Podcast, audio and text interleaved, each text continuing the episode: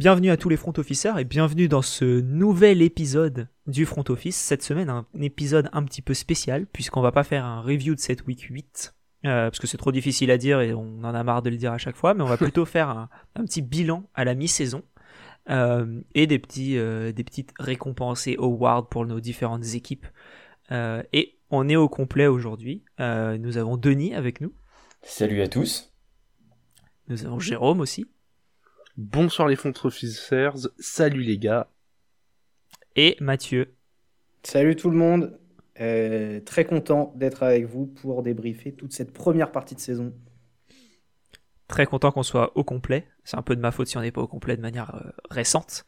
mais euh, très content qu'on soit tous là. ce que je vous propose, c'est qu'on fasse d'abord un petit bilan par division, par équipe et ensuite les petits, les petits awards. Et donc pour ça, on va commencer avec l'AFC. Et donc, euh, on va commencer avec l'AFC Nord. L'AFC Nord avec les Ravens, les Bengals, les Browns et les Steelers. Alors on va commencer par les Ravens. Euh, avec leur bilan de 5-2. Ils font plutôt un, un, bon début de saison. Euh, est-ce qu'on pense que ça peut aller jusqu'au bout, Denis? Je ne pense pas. Je ne pense pas, parce qu'on a vu en face euh, des, équipes qui étaient bien plus complètes et bien plus en rythme depuis ce début de saison. Euh, donc je pense pas, je pense surtout qu'il y a un manque de, maturité, on va dire, dans cette, euh, dans cette équipe et encore plus du côté de l'attaque. J'ai été agréablement surpris par la défense, enfin agréablement surpris, on sait que c'est une équipe qui a une très bonne défense, mais mais elle tient son rang et honnêtement, euh, honnêtement c'est là-dessus qu'ils s'appuient et, c'est pour ça qu'ils font un bon début de saison. Ouais, c'est vrai, ça, manque un peu. Moi, je trouve que ça manque d'un receveur numéro 1. Alors, euh, Hollywood Brown fait une très bonne saison, mais je trouve qu'il ferait, ce serait encore mieux vu si c'était mm. un receveur 2 dans une équipe avec qui fasse une, saison comme ça. Euh, du coup, ça, c'est un peu limité pour aller chercher le titre. Si Bateman prend ce rôle de 1 bis, il pourrait peut-être avoir des prétentions. Mais je suis assez d'accord avec Denis, je pense quand même que c'est trop limité euh, pour jouer le titre. Il y a une belle défense, mais euh, on voit qu'en attaque ça ressemble à ce qui se fait tous les ans, il n'y a pas trop de hiérarchie au sol. Euh. Ah, ils ont été beaucoup blessés depuis le début de la saison, ils ont perdu à peu près tout le monde. J.K. Dobbins qui est parti sur blessure, ensuite Gus Edwards. c'est pas facile, je pense. Ouais, plus trop de pertes de balles en plus. on a vu Lamar pas mal fumble. Euh, quelques interceptions euh, un peu sorties de, nulle part. Force de regarder euh, Daniel Jones jouer ça. Ça doit être ça, ouais. Et puis un, un, planning un peu difficile à venir, Mathieu? Ouais, je suis, je suis un peu inquiet pour, pour ces Ravens parce que déjà ils sont dans une superbe division et que sur les 10 matchs qu'il leur reste à jouer, il leur reste 10 matchs, j'ai 5 duels de division et j'ai aussi une confrontation contre les Packers et contre les Rams. Euh, je suis... Pour moi, cette division, elle n'est pas gagnée déjà. Euh, parce que les Bengals sont séduisants. Et, et, les Ravens m'ont pas encore assez prouvé sur ce début de saison. Euh, ça reste assez solide. Vous l'avez dit, l'offense, on a encore beaucoup de doutes, notamment sur le poste de receveur. Lamar nous a rassuré par rapport, enfin m'a personnellement rassuré par rapport à ce que j'en attendais en début de saison, mais, mais je veux en voir plus de leur part. On va continuer sur cette division avec l'équipe qui surprend un peu euh, tout le monde depuis ce début de saison. Euh, c'est les Bengals qui sont à 5-3, euh, qui ont perdu récemment contre les Jets un peu en, surprise. Mais, mais quand même une bonne surprise depuis le début de saison. est-ce, qu'on, qu'on attend à ce qu'ils continuent comme ça? Bah moi j'espère, j'espère tellement. Ça me régale, ça me régale week-end après week-end. Je l'ai déjà dit dans un épisode précédent. Pour moi, ils exploitent le maximum de leur potentiel. C'est superbe. Tout le, monde, tout le monde est impliqué collectivement. On l'a vu sur des plays euh, sur lesquels on ne va pas revenir, mais où le collectif est impliqué pour marquer chaque point qui est important. Et, euh, et tu l'as dit, équipe surprise, parce que personne ne les attendait à ce bilan-là, à ce moment-là, et on en oublie presque leur défaite contre les Jets. Mais tu vois, à ce bilan, je suis pas d'accord. Je pense qu'on pouvait les attendre à 5-3. Enfin, moi, non, en l'occurrence. Hein. Je J'y croyais pas spécialement. Mais 5-3, quand on regarde leur, euh, leur schedule, pas si étonnant, mais c'est surtout des victoires, euh, notamment celle contre les Ravens, qui a, qui a mis vraiment un, gros coup sur la NFL, je trouve. Ah, c'était une maxi claque. Ah ouais, clairement. Ouais, puis on les attendait pas non plus aussi forts dans une division aussi relevée. Euh, Ravens, Bengals, Browns, Steelers, c'est quand même tellement, tellement d'expérience, tellement relevé euh, par rapport à, ce qu'ils avaient montré les dernières saisons. On avait surtout peur pour Joe Burrow de retour de blessure. Euh, il a prouvé qu'il n'avait pas trop de soucis, il a parfaitement trouvé son, son receveur numéro 1.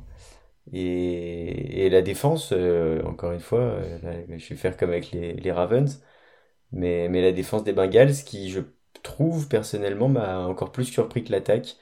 Et parce qu'on n'en attendait pas grand chose, honnêtement, c'est une défense un peu banale, mais qui arrive à se mettre au niveau pour euh, faire en sorte que ça ne soit pas un frein dans leur, euh, dans leur hype de début de saison. Encore une fois, je suis plutôt d'accord avec Denis. Incroyable, On a dit qu'on voulait pas être d'accord avec tout le monde, qu'il fallait de la contradiction. On dit que les Bengals sont nuls et ensuite on continue. non, non, moi, comme à l'école, je leur donne des encouragements parce que le début de saison est beau, c'est vraiment pas mal.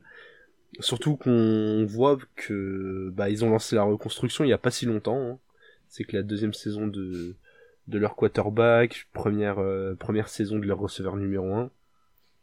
Donc c'est une équipe qui a de l'avenir. Donc voilà, continuer comme ça. Pour moi, ça peut faire euh, faire 11-6 premier tour de playoff sauter et ce sera quand même une bonne saison. Bah moi je suis pas très d'accord avec toi là-dessus. Pour moi ça peut être un bon outsider pour le run des playoffs. Quand j'ai regardé un peu euh, euh, les, équipes, il y a les Bills quand même qui se dégagent. Mais à part ça, je trouve que c'est une, conférence qui est assez homogène, j'ai envie de dire. Et, je les vois bien faire un, run dans les playoffs. Les Bills ne sont pas mon équipe que je vois gagner la, la conférence. mais les Bengals, les Bengals en sont pas loin en tout cas. Ok, bah là, là, tu vois, je suis pas d'accord avec toi, mais mais ouais, non, c'est un, un, point de vue qui se défend. Moi, je pense que ça va manquer d'expérience.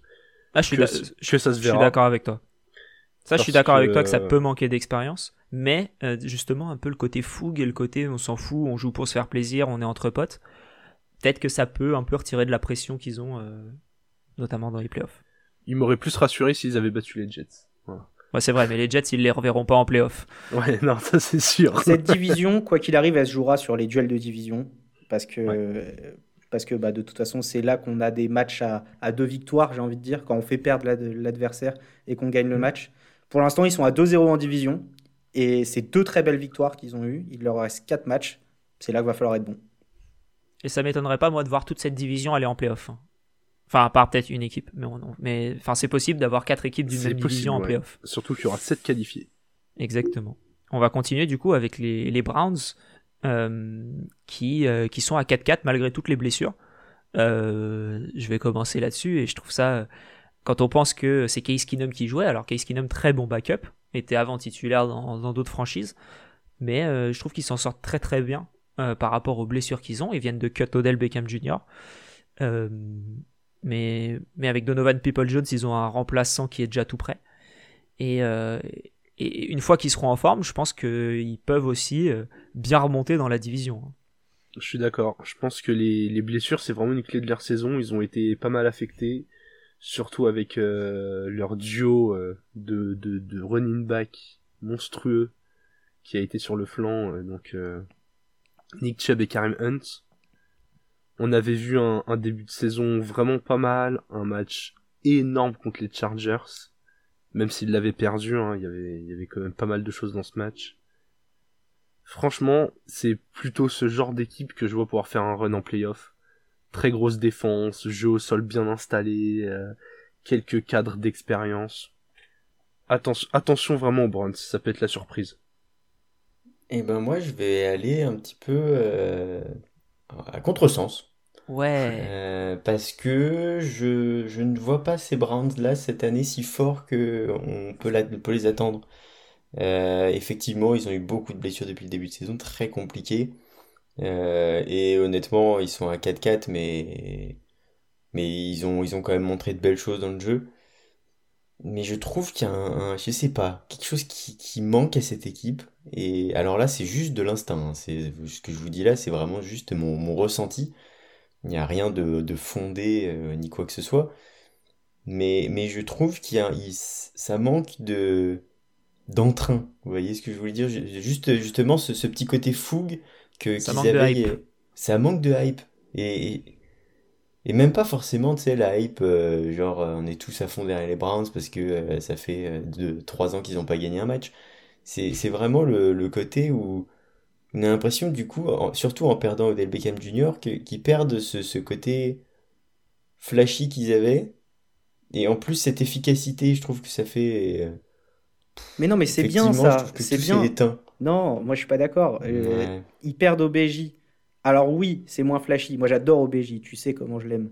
Mais une équipe qui a les couilles de se priver d'un gars comme ça parce que tout simplement il n'est pas bon pour l'effectif, eh ben, je trouve qu'ils sont sûrs de leur force et qu'ils assument leur statut de franchise qui est au-dessus d'un top player comme OBJ.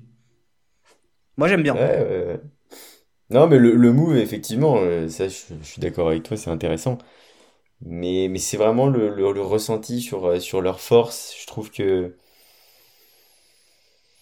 ça, en fait, il n'y a rien qui m'a rassuré depuis ce début de saison sur leur, euh, sur leur capacité, dans une division comme ça en plus. Euh, ouais, on a, on a envie de les juger quand ils seront au complet. Je trouve qu'ils ont plutôt pas mal, pas mal fait le dos rond avec, euh, avec leurs blessures. Maintenant, on a envie qu'ils reviennent tous.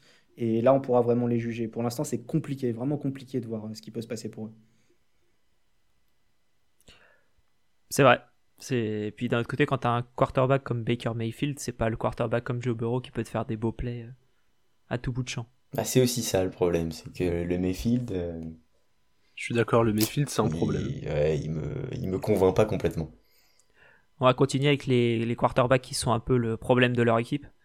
Et on va finir avec les Steelers du coup, euh, qui sont quand même en bilan positif, en 4-3. Euh, mais ouais, moi je, vois pas où ça va pour le coup. Tant qu'il y a Big Ben, je pense que ça va nulle part. Il est pour le coup, je trouve très mauvais depuis le début de saison, a lancé beaucoup de passes courtes. Euh, il lance plus de ballons très très longs. Ça, je trouve, euh, ça empêche la progression d'un joueur comme Chase Claypool. Et, euh, et, je trouve ça dommage, en tout cas, au, niveau de cette équipe qui a quand même une très très bonne défense. Ouais, franchement, qu'on ouvre un championnat des seniors pour Big Ben, c'est c'est tellement de gâchis d'avoir des Najee Harris, des Claypool, tu l'as dit, des Deontay Johnson qui sont pas assez servis c'est des receveurs, les, Johnson et Claypool, qui pourraient être receveurs 1 dans la moitié des franchises de la NFL. Ils sont sous-exploités.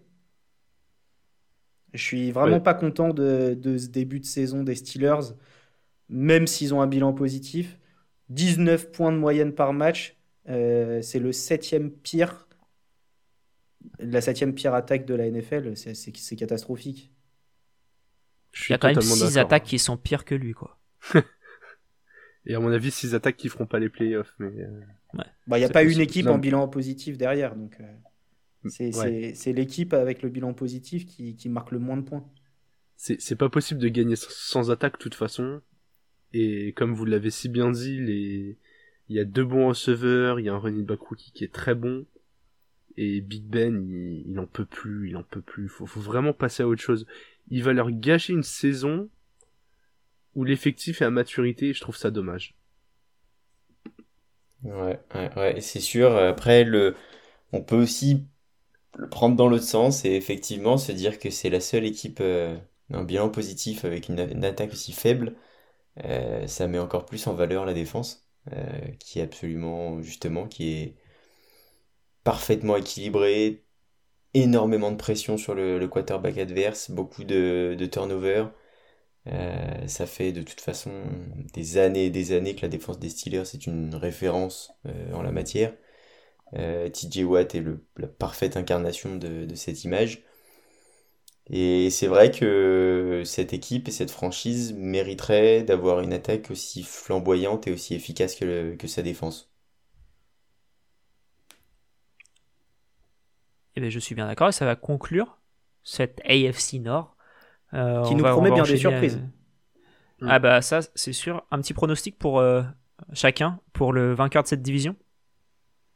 Jérôme? Je dirais les Browns. Ok. Denis? Les Ravens. Mathieu? Les Ravens d'une courte tête devant les Bengals. Eh ben moi, ce sera les Bengals pour moi. Comme quoi, on est hyper indécis. On est indécis sur cette division. Euh, est-ce qu'on va l'être autant sur la division suivante? Je ne sais pas. L'AFC Sud, euh, la pire division selon notre power ranking, juste en moyenne. avec les Titans, les Colts, les Jaguars et les Texans. on va commencer avec les Titans qui sont quand même en 6-2 depuis ce début de saison. mais qui viennent de perdre le joueur préféré de Jérôme. Mais oui, plus de Derrick Henry.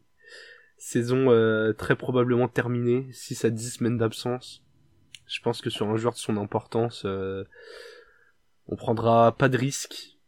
On a quand même une certaine avance, mais... Euh... Pas de risque, Henry? Ouais. Elle est belle. Perso, j'ai perdu tout espoir de, de, de sortir une vraie perf cette saison. Il y avait, il y avait vraiment moyen de d'être intéressant, mais euh, je pense que le le coaching staff des Titans n'ira vraiment prendre aucun risque avec Derrick Henry. Ce, serait bête de le relancer trop tôt, même si les playoffs arrivent, et de, de, de risquer que, que les blessures s'empirent ou reviennent ou quoi que ce soit.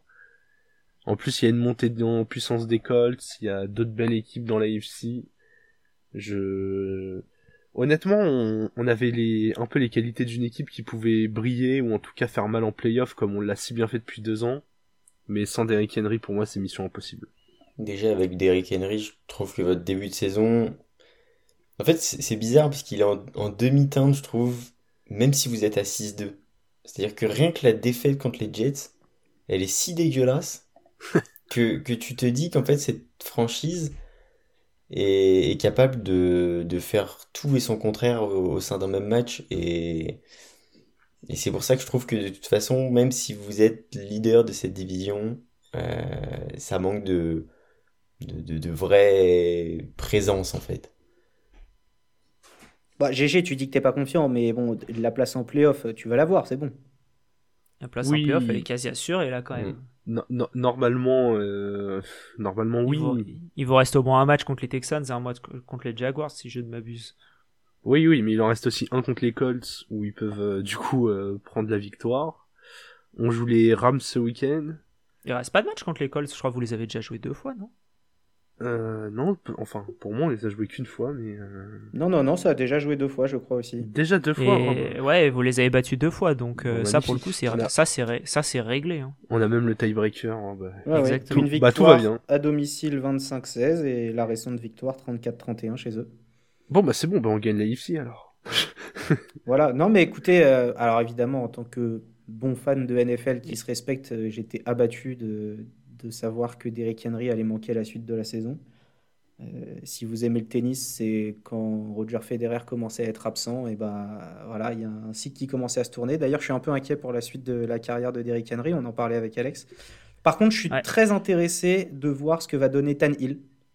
Du coup, dans, dans ce, bah, où il va falloir que la passe euh, bah, soit de plus en plus présente au, au sein du jeu des Titans. Euh, et, ils ont quand même montré quelque chose à la passe depuis, depuis quelques matchs. C'est une équipe, par exemple, qui passe autant que les Packers en yards par match. Plutôt intéressant. On, a l'avantage d'avoir le d'habitude le focus euh, au sol de Derrick Henry. Moi, je peux te répondre ce que Tanil il va donner, c'est des interceptions. Parce que tout le monde va s'attendre à ce qu'on lance. Il bah, faudrait vraiment que notre jeu au sol euh, assure sans Derrick Henry, et j'y crois pas une seconde. Moi, je pense que toute la saison, le reste en tout cas, jusqu'à ce que Derrick Henry revienne pour les playoffs, parce que je suis persuadé qu'il sera de retour pour les playoffs et, bien en forme, ça dépendra de la santé de Julio Jones, qui euh, est nouveau receveur arrivé euh, de, la part des, Falcons l'année dernière. Euh, s'il est en bonne santé, tu deux menaces monstrueuses avec AJ Brown aussi. Et là, à ce moment-là, bah, le focus, il peut pas être que sur AJ Brown. Et là, auquel cas, je suis d'accord avec toi, s'il y a que AJ Brown, les interceptions risquent de, d'arriver à l'appel. Si à Rulio, euh, c'est deux receveurs monstrueux pour Tannehill qui peut aussi courir. Hein. ouais, c'est pas, vrai, euh, Donc voilà. Euh, moi, les Titans, j'y crois, en tout cas, surtout sur les, sur les playoffs. on va passer aux, Colts. Tu en parlais, Jérôme. toi, tu penses tu, tu peux les voir gagner la division? Pour l'instant, ils sont en 4-5, donc avec deux défaites deux victoires pardon, euh, de retard sur les Titans, le tiebreaker en plus, donc il faudrait qu'ils gagnent trois matchs de plus que les, Titans jusqu'à la fin de la saison. Ouais, j'ai pas jeté un œil en, détail sur le calendrier, mais en termes de dynamique, alors les, les Titans étaient bien, mais euh, comme on l'a dit, on vient de perdre euh, Derrick. Et euh, les Colts commencent à bien enchaîner. Ils ont surtout raté leur début de saison, mais depuis ça avance bien. Surtout avec euh, Jonathan Taylor au sol, hein, qui du coup prend le, le rôle de, de, patron au sol de cette NFL. Mais euh, ouais, ça, ça avance bien dans les airs, ça avance bien au sol. Il y a des, y a des bons joueurs partout. Pareil, les Colts, c'est un peu comme les Browns. Si, si tout se met bien en ordre, c'est le genre d'équipe que t'as pas envie de jouer en playoff. Ouais. Je suis, d'accord avec toi. Pour moi, par contre, ils sont à une mauvaise défaite d'une déroute, les, les Colts. Là, ils sont sur une, ils sont sur une dynamique vachement positive. Euh, pour moi, ils se sont fait peur un peu face aux Jets quand même parce qu'ils en, ils en ont pris 30. Alors certes, ils ont bien attaqué, mais ils en ont quand même pris 30 face aux Jets. Et le, le, quatrième QB de la hiérarchie des Jets, faut y aller quand même. Euh, et euh, Carson Wentz, c'est quelqu'un qui marche. Carson Wentz, pardon, c'est quelqu'un qui marche beaucoup, je trouve, à la, à la confiance. Et en tout cas, quand il y a un manque de confiance, c'est un quarterback qui est beaucoup moins bon. Et j'ai peur que, imaginons une défaite contre les Texans, une défaite contre les Jaguars, et que la machine soit plus huilée. Après, les points, les 30 points encaissés contre les Jets, ils sont pas très représentatifs. C'était un peu comme le Rams euh, Texans. Ouais, le Rams Texans. Ça arrive dans le, ça arrive dans le dernier quart. Il y a du relâchement. Euh, les Colts, ils font jouer le huitième receveur de la hiérarchie. Franchement, je les sens sûrs de leur force. Moi, j'aime, euh, j'aime beaucoup ce qu'ils proposent et, et j'avoue qu'ils m'inquiètent un peu. Je vais dans le sens de GG. Comme beaucoup ce soir d'ailleurs. Euh, effectivement, j'aime beaucoup ce que proposent les Colts. Euh, ils ont eu un début de saison plutôt, compliqué. Euh, ils passaient jamais très très loin de la victoire, mais, à chaque fois ils perdaient. Et, je trouve qu'il y a eu une vraie connexion entre, entre et, ses receveurs, encore plus avec Pittman, euh, qui s'est vraiment euh, imposé comme étant le receveur numéro 1. Et, et je trouve qu'effectivement, ça correspond aussi avec euh, une, euh, on va dire, une, une présence d'un jeu au sol plus efficace encore. Euh, et, et je, je, trouve qu'ils sont vraiment tellement complets, défensivement, offensivement, que qu'on les sous-estime un peu et je les vois vraiment faire un gros coup sur la deuxième partie de saison. Bah moi je vous suis pas du tout sur ce coup-là. mais pas du tout. Pour moi, c'est un pétard mouillé, cette équipe des Colts. Euh, je, comprends, je comprends la grosse hype autour de Pittman, autour de Jonathan Taylor, autour de la défense. Mais honnêtement, collectivement, euh, je, ça fait beaucoup quand même. C'est déjà pas mal, tu me diras. C'est des, bons, des bons points d'ancrage pour faire tourner une équipe. Mais j'ai un souci, j'ai un souci. On a quatre victoires. J'ai une victoire contre les Texans, une contre les Jets, une contre les Dolphins et une contre les Niners. Voilà. Ah ouais, donc. À part les Niners et les Dolphins, du coup, deux équipes faibles. Donc à part les Niners. Rassure-toi. non, non, ah, honnêtement, je comprends pas. Pour moi, ils vont rien faire. Pour moi, ils vont rien faire et ce sera du gâchis parce que le potentiel il est pas bon. Pour moi, Vence c'est pas c'est pas un bon QB. Euh, on va arriver dans une deuxième partie de saison où il y a des confrontations contre les Bills et les Bucks qui vont arriver très vite. Même les Cards, et eh ben non, moi je les vois même pas du tout euh, aller chafouiner les, Titans pour, euh, pour le titre de la division. Tu me rassures. Je vous propose qu'on fasse rapidement les deux dernières équipes de cette division, les Jaguars et les Texans, qui ont un, bilan euh, assez similaire. 1-6 pour les Jaguars, 1-7 pour les Texans. T'as raison, autant les cumuler et en parler ensemble du coup.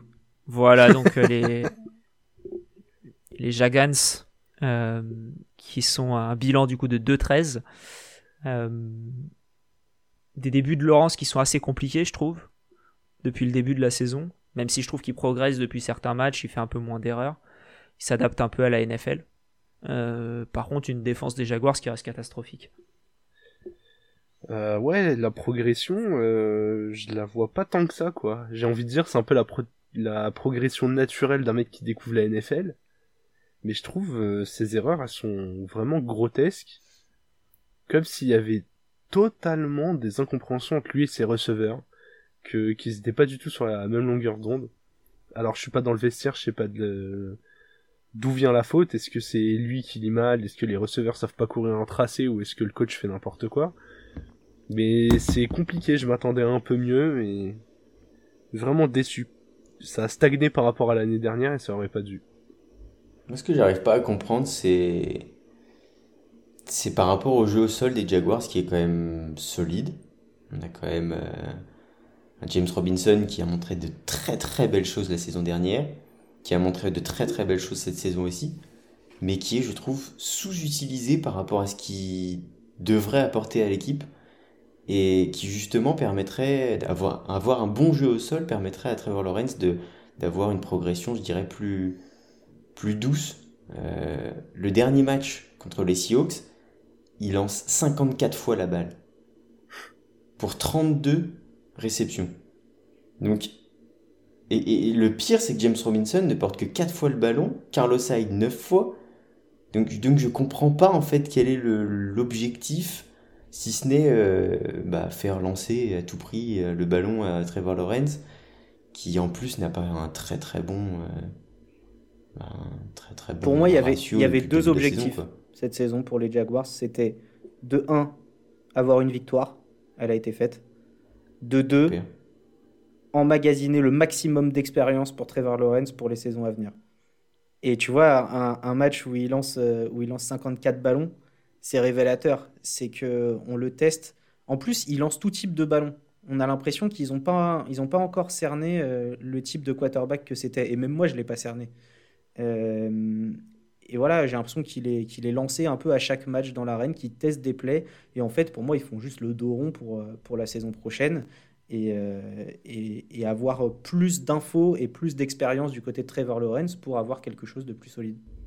C'est éclaté au sol. Bah après, euh, c'est toujours moins éclaté que les Texans, quoi. Ils, essayent un minimum de préparer l'avenir, il y a une base, alors que... Je vais, je vais vous lire rapidement pour un peu tout le monde les, les notes qu'on a sur les Texans. Nous avons quel est le projet? Pire gestion ever, la blague de la NFL est moche. J'aime beaucoup le moche en un mot à la fin. je trouve que c'est... Bah, ça résume un peu les, les Texans qui sont depuis le début. C'est Alors ils ont David Mills, qu'ils ont drafté pour être un futur backup. Au final, il a été lancé dans l'arène beaucoup trop tôt et bon, lui pour le coup, il progressait euh, un peu plus, je trouve, que Trevor Lawrence en l'occurrence. Mais il n'y a, a pas de projet, je trouve. Il n'y a pas de défense, il n'y a pas d'attaque. C'est un peu compliqué pour gagner des matchs. Mais ce que je trouve fou, c'est qu'on parle des Jaguars ayant un projet à 1-6 et t'as les Texans qui sont absolument mais, ridicules depuis, depuis 3, 3 saisons et qui sont à 1-7 moi, je trouve que les Jaguars, c'est encore pire en fait. Toi, tu penses qu'ils prennent la direction des Texans là? Pas forcément, mais je trouve ça pire d'avoir un projet et de faire le même résultat en fait. Ouais, mais d'un autre côté, les Texans, ça fait trois ans qu'ils sont sur leur projet de rater tout. Bon, eux, ils y arrivent. Les ah, Jaguars. Ils depuis le début de la saison. Non, mais les Jaguars, ils sont sur une reconstruction, tu vois. Et, forcément, tu, pour moi, tu peux pas t'attendre de ce que Trevor Lawrence il démarre et qu'il te fasse un 4-2, un 4-3 pour démarrer sa carrière je trouve ça compliqué avec l'armada autour. Robinson se blesse euh, et puisse pas jouer du tout. Exactement. Je trouve ça éclaté, moi, comme projet. Ah, mais pour, euh, moi, pour moi, c'est nul. Ah, mais... Comme dit Mathieu, ça, ça emmagasine de l'expérience et, l'objectif, c'est pas cette saison. Ça a jamais été cette saison. C'est 2-3 ans dans, dans le futur. Et encore, on n'est même pas sûr que ce soit le projet. Moi, je te donne juste l'impression que j'ai en voyant leur match. J'ai l'impression qu'à chaque lancé, ils se disent Allez, une XP de plus pour Trevor. Tu vois, comme des points d'XP sur, euh, sur Madden. Ouais, ouais, je sais ce que tu veux dire. C'est ça, c'est l'expérience qui. Bon, parlons de vraies équipes. Parlons de vraies équipes et on va passer à la, la division du coup des Dolphins. Euh... Ah, tu commences par le bas de la division là du coup. Je commence par le haut de la division, les... à l'ordre de la draft. Et encore. Euh, du coup, les Bills euh, à 5-2, les Patriots à 4-4, les... Ah, excusez-moi, j'ai oublié. Un petit prono sur l'AFC Sud, du coup. Qui vous voyez gagner la division? Titan. Les Titans quand même. Allez, les Titans quand même. Et pour moi, ce sera les Texans. Oh, ils se mouillent. les Titans aussi, hein, évidemment. Euh, du coup, au niveau de l'AFC Est, euh, on, va commencer, euh, on va commencer avec les Bills. Qu'est-ce que vous voulez dire à part que c'est bien? C'est sérieux. Ouais. Ça tourne bien. Il n'y a plus qu'à aller tout droit les, deux les, deux défaites sont contre les Steelers en premier match et contre les Titans, un match euh, assez récent. Ouais, c'est ça, il y avait le match de chauffe contre les Steelers, qui, ont une bonne défense en plus, c'était le tout premier match de la saison. contre les Titans, ils sont tellement sûrs de leur force qu'ils ont tenté une quatrième alors qu'ils pouvaient assurer une prolongation. Il y a, pour moi, il y a aucun voyant euh, rouge. Moi, le seul, le seul point négatif que je dirais, c'est attention quand même. Ils ont perdu contre les Steelers, mais après ils ont battu entre guillemets seulement les Dolphins, Washington, les Texans et encore les Dolphins. Ça fait quatre victoires assez faciles, je trouve. Euh, ils ont battu les Chiefs, certes, mais qui est lancé en, demi-teinte depuis le début de saison. Donc sur les trois affrontements, on va dire, difficiles à gagner, que sont les, les Steelers, les Chiefs et les Titans, ils ont perdu deux matchs sur trois quand même. Pas faux. D'où le moi l'inquiétude que j'ai sur eux sur euh, sur les playoffs parce que dès qu'il y a de l'aversité un peu plus, ils en ont pas énormément. Ils ont une division qui est assez simple. Euh, surtout quand tu as les Dolphins qui sont catastrophiques cette saison, que les Jets ont toujours été nuls, les Patriots c'est toujours un cran en dessous. T'as six matchs assez simples sur ta saison et c'est un peu plus dur je trouve de se préparer euh, de se préparer pour des playoffs. Ouais, je les trouve intéressants, sérieux, mais effectivement, comme tu dis, j'attends le le vrai challenge le match qui, qui, va nous permettre de voir le vrai visage des Bills et qui va nous permettre de savoir si vraiment ils sont capables d'aller jusqu'au bout. Ce sera le match en week 14, du coup, le 12 décembre. 22h25 dans la red zone contre les Buccaneers. Magnifique. Moi, je, puisqu'on est un peu dans les conseils de classe euh, de toutes ces équipes, je mets les félicitations aux Bills. Euh, même s'il y a deux défaites, c'est l'équipe qui, a le, qui marque le plus de points par match en moyenne quasiment 33 points, et qui encaisse le moins de points, avec un peu moins de 16 points. Il y a eu des, il y a eu des gros blowouts, mais sur le cumul, voilà, on score deux fois plus qu'on encaisse. Et j'aime bien ces deux petites défaites qui leur permettent de garder les pieds sur terre. J'avais peur du syndrome Steelers 2020 avec ces Bills 2021 qui roulent sur la saison régulière et qui, et qui se voient trop beaux. Et, là, voilà, je, les ai vus se faire challenger, euh, même par Miami, euh, au dernier match. Et, ça me plaît aussi. Ça me plaît qu'ils soient bousculés, qu'ils se remettent un peu en question et que bah, il, faut, il faut se remobiliser pendant le match et aller chercher les points. On va passer aux Patriots, du coup, qui sont à 4-4, 13e équipe de notre Power Ranking. Euh, Une belle remontée. posté sur nos, sur nos réseaux sociaux d'ailleurs. Vous pouvez nous suivre at le front office sur nos réseaux sociaux. Euh, équipe qui, qui démarre plutôt bien, je trouve. Euh, et avec un, Mac Jones qui fait un, très bon début de carrière pour le coup. Denis, euh, tu préfères Mac Jones à Trevor Lawrence du coup et le projet des Patriots? Oui, et là on voit qu'il y a un projet. et malgré le fait que je trouve qu'il soit aussi en reconstruction, même s'ils partent pas forcément d'aussi loin que les Jags, euh, mais d'après ce qu'on a vu depuis ce début de saison, on a une équipe qui est vraiment appliquée, euh, qui fait pas beaucoup d'erreurs et, qui honnêtement euh, peut, peut aller titiller n'importe qui, voire battre n'importe qui. Euh, il passe un field goal près de, de battre les, les Bucks. et à chaque fois et toutes les semaines, ils font des, des vrais, vraiment bons matchs. Donc, pas loin de battre les Cowboys aussi. Pas loin de battre les Cowboys aussi. Oui, ils perdent en overtime. Mm. Donc euh, ouais, je trouve que vraiment ça laisse présager euh, à la fois un bon, un bon une bonne deuxième partie de saison et, et un, un, bel avenir. Une fois de plus, je suis d'accord. Amen. Mais, mais quelle équipe mais Ils ont remplacé euh, Tom Brady par, un, par son fils, parce que Mac Jones, il fait un peu ce que, ce que faisait Tom Brady, donc bon, il n'a pas encore son niveau, mais ce côté game manager de j'avance en, en passe courte, en gestion du rythme. C'est un rookie, on dirait déjà un vétéran dans l'équipe. Les lignes sont solides, il y a, y a du joueur de talent, il y a, y a de l'expérience. C'est, je suis assez impressionné par les Patriots, malgré leur bilan pas si flatteur. Ça se met en place, y a, c'est pas l'équipe qui a les plus gros talents pourtant, mais c'est intéressant. Je pense que il leur faut pas grand chose pour très vite redevenir une grande équipe. Une draft et une intersaison réussie peuvent suffire, quoi. Bah, cette, cette intersaison, déjà, ils ont récupéré tous ceux qui avaient opt-out du, du Covid. Ouais. C'est pour ça qu'ils avaient été un peu moins bons l'année dernière. Et au final, c'est sûr que quand t'as tous tes joueurs cadres qui reviennent, bah, t'es un peu, un peu meilleur. Euh, Mathieu, un petit, je te demandais de te mouiller, du coup. Là, ils sont en 4-4. Euh, il y a 17 matchs dans la saison soit positif, soit négatif. Tu les vois finir comment? Moi, je les vois finir en positif. Et sans me lancer des fleurs, j'avais déjà dit qu'ils reviendraient dans la course euh, avant le match contre les Jets quand ils étaient à, à 2-4. Bon, je m'avançais pas beaucoup pour le 3-4. Mais après, j'avais aussi dit que leur, euh, leur match contre les Chargers pouvait être vraiment leur, euh, leur, leur tournant de saison. Et, et ils l'ont fait, ils m'ont pas déçu. Et je prends beaucoup de plaisir à voir, à voir ces Patriots jouer. Et, et je, les vois bien, je les vois bien aller chercher le bilan positif. Euh, Est-ce que tu vois les, les Jets à 2-6 aller chercher des bilans positifs Euh, un bilan positivement négatif. Eh ben, C'est très bien. Euh, Qu'est-ce que vous pensez du coup des, des Jets, euh, Denis, Denis? Bah, je pense qu'on s'attendait tous à ce qu'ils soient au fond du trou, euh, qu'ils soient derniers de cette division. Bah, ils ne le sont pas. Ils sont juste avant le fond. Ils ne le sont pas. Dans le fond, il y a, y un dauphin qui, qui gît. Mais bah, je trouve C'est que l'avion, qui s'est craché au milieu de l'océan et qui a défoncé ça. les dauphins en même temps. Non, en vrai, je trouve ça moins pire que ce que je pensais. Euh, Même si ça reste très faible, euh, je trouve qu'il y a un état d'esprit dans cette équipe des Jets qui fait qu'ils abandonnent pas. Euh, Il y a un manque de talent, il y a un manque de tout, mais, mais ils se battent. Ils sont là, un peu à l'image des, Lions. Euh, ils se, ils se battent et, ça finit avec deux victoires de, rang en plus. Euh, donc, euh, donc intéressant. Euh, et puis le, le quarterback, la White, a, montré vraiment de belles choses.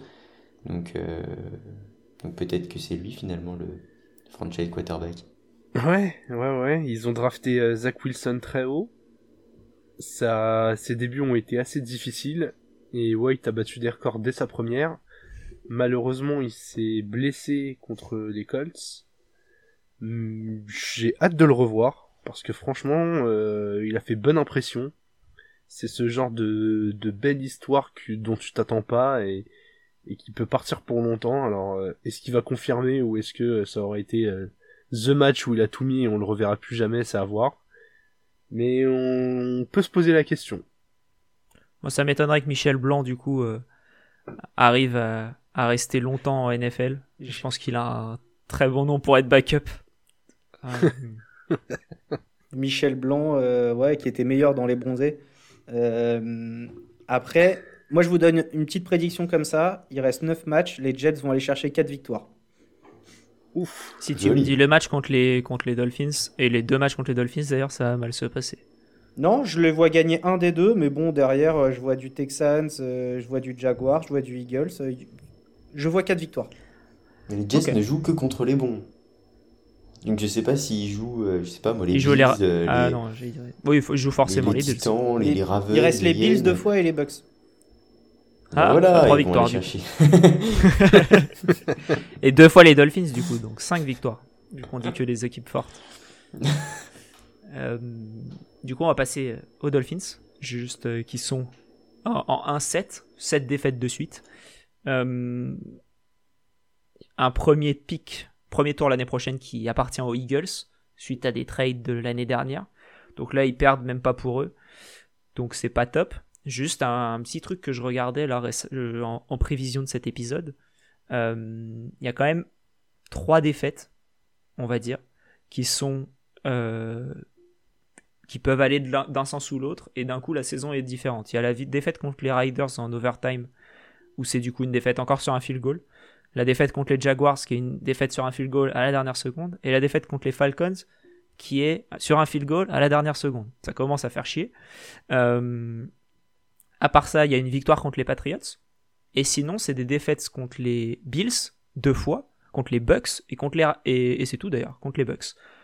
Donc je trouve que cette saison en 1-7, quand on regarde un peu plus en détail, est peut-être un peu trompe-l'œil dans, l'autre sens, même si c'est très mauvais depuis le début de saison. Mais on, on n'est pas loin, je trouve, d'un bilan un peu, un peu mieux. Alors j'ai hâte que Jérôme dise qu'il n'est pas d'accord et que Denis soit d'accord avec Jérôme. Mais... Alors, euh, non, justement, j'allais dire que j'étais euh, d'accord avec toi, d'où mon euh, dommage dans mes notes. c'est que c'est vrai que vous êtes pas si loin, mais comme tu l'as dit, les matchs que tu perds de peu, euh, c'est des matchs que tu perds. euh, c'est pas que de la chance, c'est parce que tu manques de talent. Ça fait euh, 15 épisodes que je le répète, et je vais continuer. On, on voit que ça, enfin, on vous attendait euh, vachement plus haut parce que la saison dernière était bonne.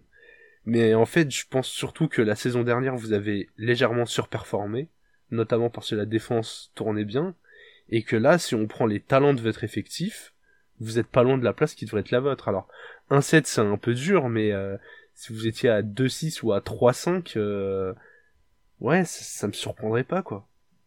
Je vois pas quel joueur, il y, a, y a quasiment aucun joueur dans votre effectif qu'on met dans le top 3 à son poste. Alors, je te trouve top dur, 5. GG quand même. Et là, je vais pas être complètement d'accord avec toi. Je vais être plutôt dans le sens de d'Alex. Euh, on a eu un, une dure blessure de Tua euh, qui a un petit peu freiné le début de saison des Dauphins. Euh, je trouve très intéressant cette équipe depuis qu'il est revenu. Je trouve qu'on a retrouvé un, un vrai allant positif euh, un élan positif, pardon. Euh, pour, pour, un allant aussi, hein, pourquoi Ouais, ouais, ouais. Et je trouve que vraiment, offensivement, euh, alors, je suis pas du tout d'accord avec toi sur le fait que ça manque de talent. Je trouve qu'il y a vraiment des individualités qui sont très fortes et, et à l'image de Giziki, de, de de.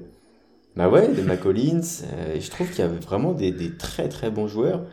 Et, et effectivement, je trouve qu'ils n'ont pas de chance non plus sur sur ces histoires de field goal en fin de match, même si c'est pas que de la chance, on le sait très bien. Mais... Le field goal des Jaguars, c'était un peu de la chance quand même. Hein. Ouais, bah. Bon, il en faut aussi, on va dire. Mais, mais je trouve que. Enfin, en tout cas, je m'attends à, un, un meilleur, une meilleure deuxième partie de saison de la part des Dauphins. Et, et je trouve que le, le, résultat ne reflète pas le, le niveau général. C'était là aussi où je voulais en venir. C'était surtout que voilà, c'est un set, mais euh, pour moi, tu refais exactement les mêmes matchs euh, une nouvelle fois. Et ça m'étonnerait que ce soit encore un 7, tu vois, c'est plus dans ce sens-là. Euh... Mathieu, tu as été très silencieux. Ouais, silencieux. Euh, écoutez, à l'heure où on se parle, petite news. Davante Parker vient d'être placé sur l'IR. Voilà. Très cool, il rejoindra du coup le, le talentueux Will Fuller. et voilà, très cool. Pour faire un beau cool. duo de, de, de, receveurs bien payés qui ne joueront pas. Et et moi, j'ai quand même un problème sur les trois matchs que tu me dis qui, qui sont perdus de peu. Alors j'entends, hein, j'entends. Euh, mais le problème, c'est que sur ces trois matchs, tu as la même chose qui se passe. C'est que tu as un field goal qui est raté par Sanders. Ah oui, non, mais ça je suis d'accord. Sanders était exceptionnel la saison dernière et cette année est très mauvais. L'importance du kicker. L'importance du kicker. Il a eu 8 sur 12 cette saison. Et, euh, et trois de ces field goals manqués arrivent dans les trois matchs que tu viens de dire. Ouais. Ah, mais je suis d'accord avec toi. C'est là où, du coup, je, je me dis qu'il y a du positif peut-être à venir. Si on cut Jason Sanders, c'est la moitié de l'équipe. Ouais. Après, après, si tu marques des TD, euh, t'as pas besoin de frapper des field goals aussi. Donc, euh, au bout d'un moment, euh, ça va quoi. Non, moi, je, je j'avoue, je suis assez dur avec ces Dolphins aussi, mais pour moi, en fait, je suis désolé pour la comparaison, Alex, bouge-toi les oreilles, mais pour moi, vous êtes les Eagles en fait. Tu me dis pas les Broncos. Ah, ça va, j'ai. Oh. Pour moi, vous êtes les ouais, Eagles. Je sais pas ce que j'aurais préféré entre les Eagles et les Broncos. Pour moi, tu as, tu as et autant un quarterback d'avenir que Hurts. Ouf. Aïe. Voilà. Ouf. Ça fait mal. Ok. Ça pique. Je vais, euh, je vais arrêter les blessures maintenant et on va, on va, je vais vous demander un, un petit pronostic sur cette AFC Est. Bills. Bills. Mathieu. Bills et pas de sans playoff. Ok, ça c'est intéressant. Euh, on va finir euh, l'AFC avec l'AFC West, avec les Riders de Mathieu qui sont en 5-2, les Chargers en 4-3, les Chiefs en 4-4 et les Broncos en 4-4 également. Euh, Mathieu, la parole est à toi pour ces Raiders. On reste sur le sportif? Oui. Ouais, ouais, on peut rester, sur, on peut rester sur le sportif. On peut, enfin, on peut évoquer rapidement que voilà, il y a plus de coach et, euh, et, que le receveur 1 n'est plus là non plus. Voilà, on peut s'arrêter là et, et, que tout de même ils sont en 5-2. Voilà, euh, en 5-2, alors que le sort du hors sportif s'acharne un peu sur, euh, sur Vegas. Et ben, leader de division dans une division comme celle-ci, je l'aurais pas cru au début de la saison. On nous prédisait quasiment ce nombre de victoires pour, euh, pour l'ensemble de la saison. On y est déjà. Maintenant, il faut, faut assumer son statut et, et, voir devant. J'étais très pessimiste après le départ de, de Gruden. GG, à juste titre, était plutôt optimiste sur la remobilisation et, je vois, moi, je vois un Derek Carr plus leader que jamais et ça me plaît beaucoup. On n'a pas un Waller extraordinaire depuis le début de saison et pourtant il y a quand même de la gagne. La défense m'impressionne par rapport à ce que j'en attendais. La O-line qui a été complètement changée à l'intersaison est performante.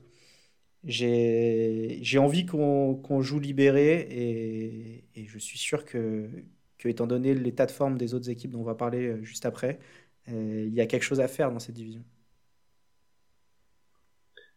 Franchement, euh, je crois que t'as tout dit. Hein. J'ai rien à rajouter. Je vous voyais euh, 4 victoires avant la fin de la saison, si je me rappelle de mon prono exact. Vous avez déjà fait mieux. C'est tout, tout va bien dans le meilleur des mondes, alors que l'extra sportif est, en vrac. Euh, c'est vous êtes fort. Alors je vois Jérôme que t'avais mis franchise bien gérée. Ouais. Ça, ça m'étonne. Ça. Je, je pense que j'aurais dit l'inverse. Ouais, pour moi, elle est mal gérée. Franchise, ouais. Délire, Exactement. moi, je suis pas du tout d'accord avec extrêmement mal gérée, mais qui, de par la force mentale de ses joueurs et le leadership de son quarterback, qui, comme tu l'as dit, Matt, incroyable. Euh, encore la prise de parole là, sur euh, Ruggs de, de Derek Carr, tu as le frisson. Et, et je pense, je trouve encore une fois que c'est le, le, quarterback parfait pour cette, euh, cette franchise qui, euh, qui enchaîne les, les, les, les, les bévues extrasportifs. Hein. Antonio Brown, euh, Gruden, Ruggs. J'ai l'impression en fait que c'est c'est bah, Vegas quoi. Mais, mais par contre, le, le, cette force mentale, tous ces joueurs qui réussissent à se remobiliser et, à, à, faire, à ne faire qu'un pour aller chercher la victoire, je trouve ça fou. Et, et c'est honnêtement la plus belle histoire de, de cette NFL pour l'instant.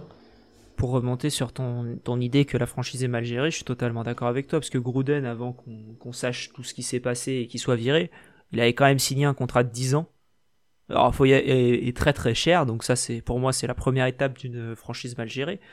Ensuite, euh, quand on pense à l'équipe qu'ils avaient et la ligne offensive qu'ils avaient la saison dernière, qu'ils ont tout dégagé. Alors au final ça a marché, mais ils ont eu une chatte là-dessus incroyable parce qu'ils avaient une des meilleures lignes offensives et ils ont tout tradé euh, away. Euh... Enfin je sais pas, c'est pour moi je, considère pas ça comme bien géré et ils ont ils ont récupéré, ils ont Josh Jacobs qui est leur meilleur euh, un des meilleurs joueurs offensifs qu'ils ont et ils foutent une grosse partie de leur budget sur Kenyan Drake alors qu'ils avaient un DeAndre Washington qui faisait très bien le taf. Je sais pas, je trouve ça assez étonnant comme comme gestion à, part la partie sur Drake, sinon je suis en total désaccord avec ce que tu viens de dire. On parle tout le temps dans tous les sports du fait que les coachs tournent tout le temps. On file un contrat de 10 ans à un coach, ça veut dire qu'on lui fait confiance, qu'on lui laisse du temps. Alors on le paye cher, mais Gruden c'est un gros nom de la NFL. Je vois pas le souci. Ensuite, on n'a pas tout ce qui se passe en inside. Alors certes, au début de saison et pour mes pronos, je reconnais à 100% que ça m'avait euh, surpris de changer toute la O-line. Mais les résultats sont là. Donc ça veut dire que euh, les recruteurs ont fait leur boulot, que les scouts ont fait leur boulot, que le coach fait son boulot. Après, euh, encore une fois, ça dépend de, de, de, quel côté on se met, mais moi je trouve que c'est des c'est des éléments de bonne gestion et pas de mauvaise gestion. Et Denis, t'as cité les noms de d'Antonio Brown, de Gruden et Ruggs. Leur point commun, c'est qu'ils ont tous été mis dehors. Il y en a plus un qui est là pour pourrir le bah, l'environnement. Encore heureux. Non mais si encore là. non mais bien sûr. Ah non, mais je suis totalement d'accord, mais il y a, y a plein de franchises dans plein de sports où il y a des affaires qui traînent un peu longtemps. On l'a vu euh, en NBA avec euh, Balmer chez les Clippers, où ça a traîné. On le voit avec les Suns en ce moment, où, euh, où pareil, leur président est dans des affaires pas possibles. Au moins avec les Riders, quand il y a un problème, ça va vite. Ah bah on est, Pour moi, c'est la NFL. Pour moi, c'est la NFL. Ça, ils ont pas le choix. Ils ont juste pas le choix. Maintenant, honnêtement, je pense que tu retires quart de l'équation. la, la O-line, elle est hideuse je pense que sincèrement, c'est Carr qui tient toute la baraque et, et qui, qui, fait en sorte que tout le monde se dépasse comme jamais. Ah, il se dépasse, c'est la O-line qui veut protéger, protéger, protéger, protéger Carr, euh, absolument. Quoi. Ah, mais Carr, c'est, c'est le Tom Brady du pauvre. Hein. Ouais. Pas la mais là, pour le hein. coup, ouais, je suis, je suis d'accord avec toi pour, euh, pour la première fois sur le sujet de, de Derek Carr. Vous voulez passer aux Chargers? Ouais. ouais, je voulais juste dire un truc. Euh, du coup, ça veut dire quand même que Henry Ruggs, qu'on devrait plus du tout voir en NFL, on est d'accord. C'est un 12e pick de la draft 2020. Sachant qu'on a un CD Lamb piqué en 17e pick de cette même draft, là j'ai un petit peu mal. Là j'ai un petit peu mal. je suis d'accord avec, je suis d'accord avec toi. J'étais pas très confiant du pick de base. Euh, enfin, pas que Ruggs était un mauvais joueur, mais. Euh, bah déjà il avait du mal à payer, mais alors là, bon, si tu, si tu fais le raccourci, euh, bah t'as acheté un 12e pick de draft à la poubelle. Ouais. Ouais.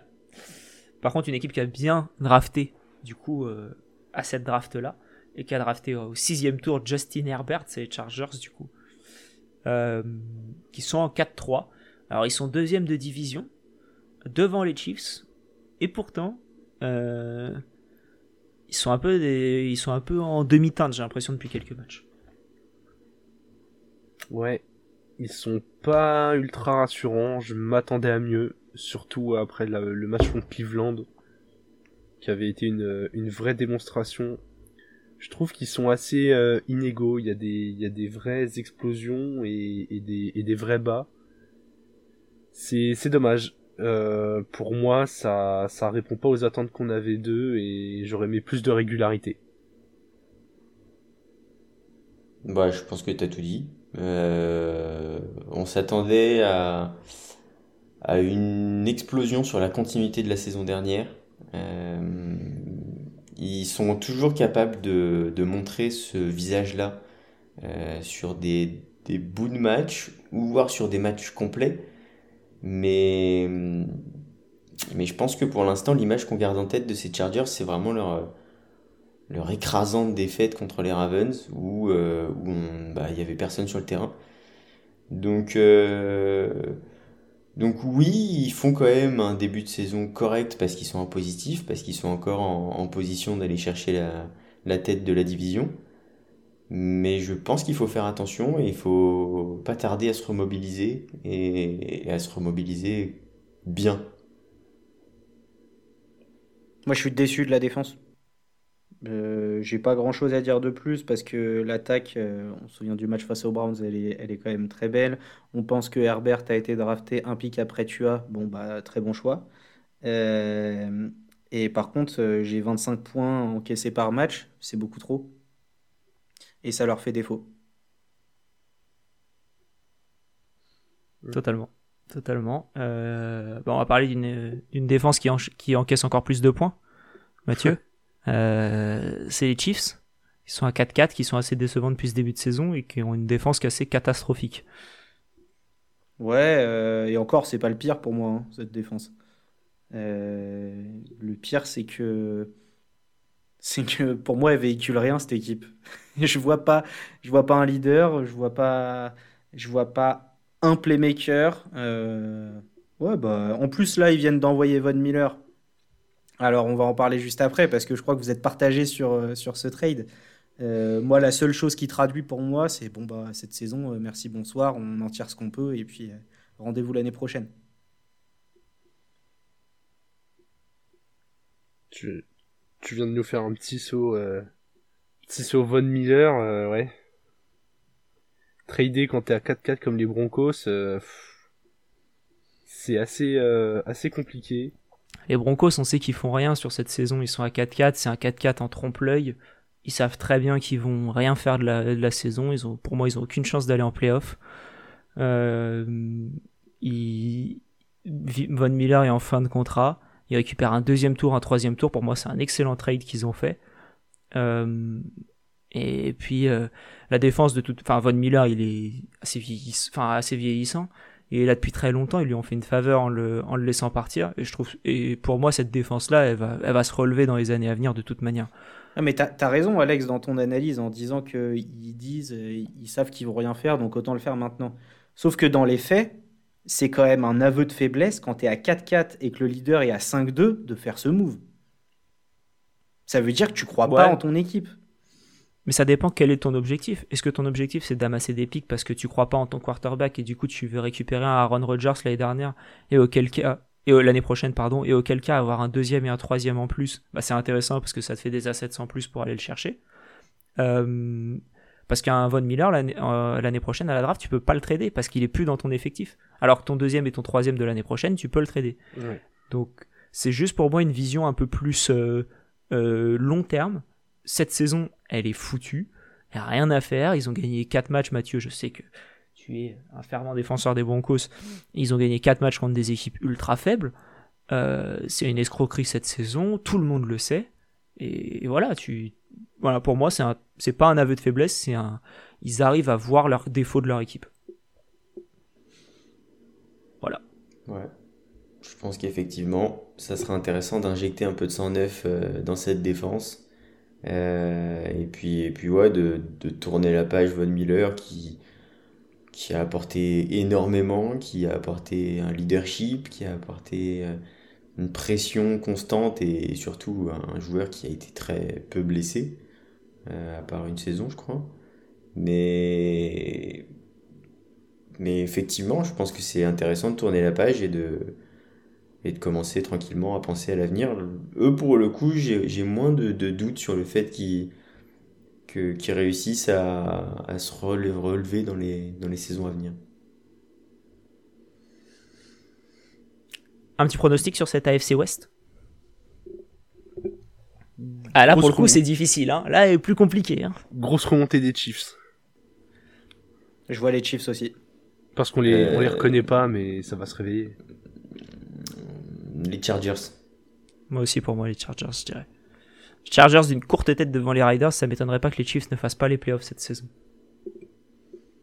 Et s'ils les font, qu'ils se fassent sortir au premier tour direct. salement euh, contre les. Je sais pas qui d'ailleurs, on verra. Bah parlons-en. Euh... Des Chiefs. On peut en parler des Chiefs. Enfin, je vois pas ce qu'on peut en dire de plus. La défense est nulle à chier, l'attaque est pourrie. Ouais, moi je voulais juste vous dire qu'ils encaissent 27,5 points par match. C'est seulement 2 de moins que les Texans. Bon, bah, ça fait mal. Plus, plus l'offense qui struggle. Ouais. Bah non, c'est. Je crois, que sur les, je crois que sur les 17 derniers matchs de Mahomes, c'est 17 interceptions. De toute façon, on aura le temps de reparler des Chiefs euh, dans nos awards, je pense. C'est vrai, c'est vrai. On peut passer au, du coup à la NFC. Euh, je pense qu'on peut aller un peu plus rapidement sur la NFC parce que les divisions se ressemblent un peu toutes à part celle des, à part la NFC West. On a une équipe qui domine et après les équipes qui sont un peu en demi-teinte du moins. Sur la première division, c'est le cas. Sur la NFC Est, euh, avec les Cowboys, les Eagles, les Giants et Washington. Euh... Cowboys. J'ai dit quoi en premier? Non, non, t'inquiète, c'était bon, je donne mon prono, voilà. ah, c'est gagné. Oh, dis donc, tu prends des risques. tu, prends, tu prends des risques. Hein. Euh, non, voilà, euh, Jérôme, je, je, connais ton amour pour Trevon Diggs. Est-ce que tu veux encore faire une, une apologie de, de Trevon Diggs? Non, et eh ben pour une fois, je vais parler du collectif. Pour moi, le seul enjeu pour les Cowboys, c'est de rester en bonne santé, de soigner tous les petits bobos, et je pense que, franchement, ils ont l'effectif pour aller chercher le titre. Les fenêtres de tir, euh, quand elles s'ouvrent, elles restent pas longtemps ouvertes, va pas falloir rater celle-ci. Alors moi, je suis absolument pas d'accord avec toi pour le coup. Je trouve qu'ils ont une très bonne équipe, mais pour moi, ils sont très très loin du titre. Euh, ils ont pour moi un calendrier qui est pas très très compliqué. Ils ont, ils ont difficilement battu les Panthers, ils ont difficilement battu les Cowboys, ils ont battu les Giants heureusement, ils ont galéré certes avec Cooper Rush contre les Vikings, mais ils ont, ils ont pas fait un, un super match. Et je sais pas, je trouve que cette équipe, elle a eu un calendrier plutôt normal. Euh, au final, quand tu réfléchis, 6-1, c'est un, c'est un résultat. 6-1, hein, c'est bien ça, ouais. 6-1, c'est pas si étonnant quand tu regardes leur calendrier.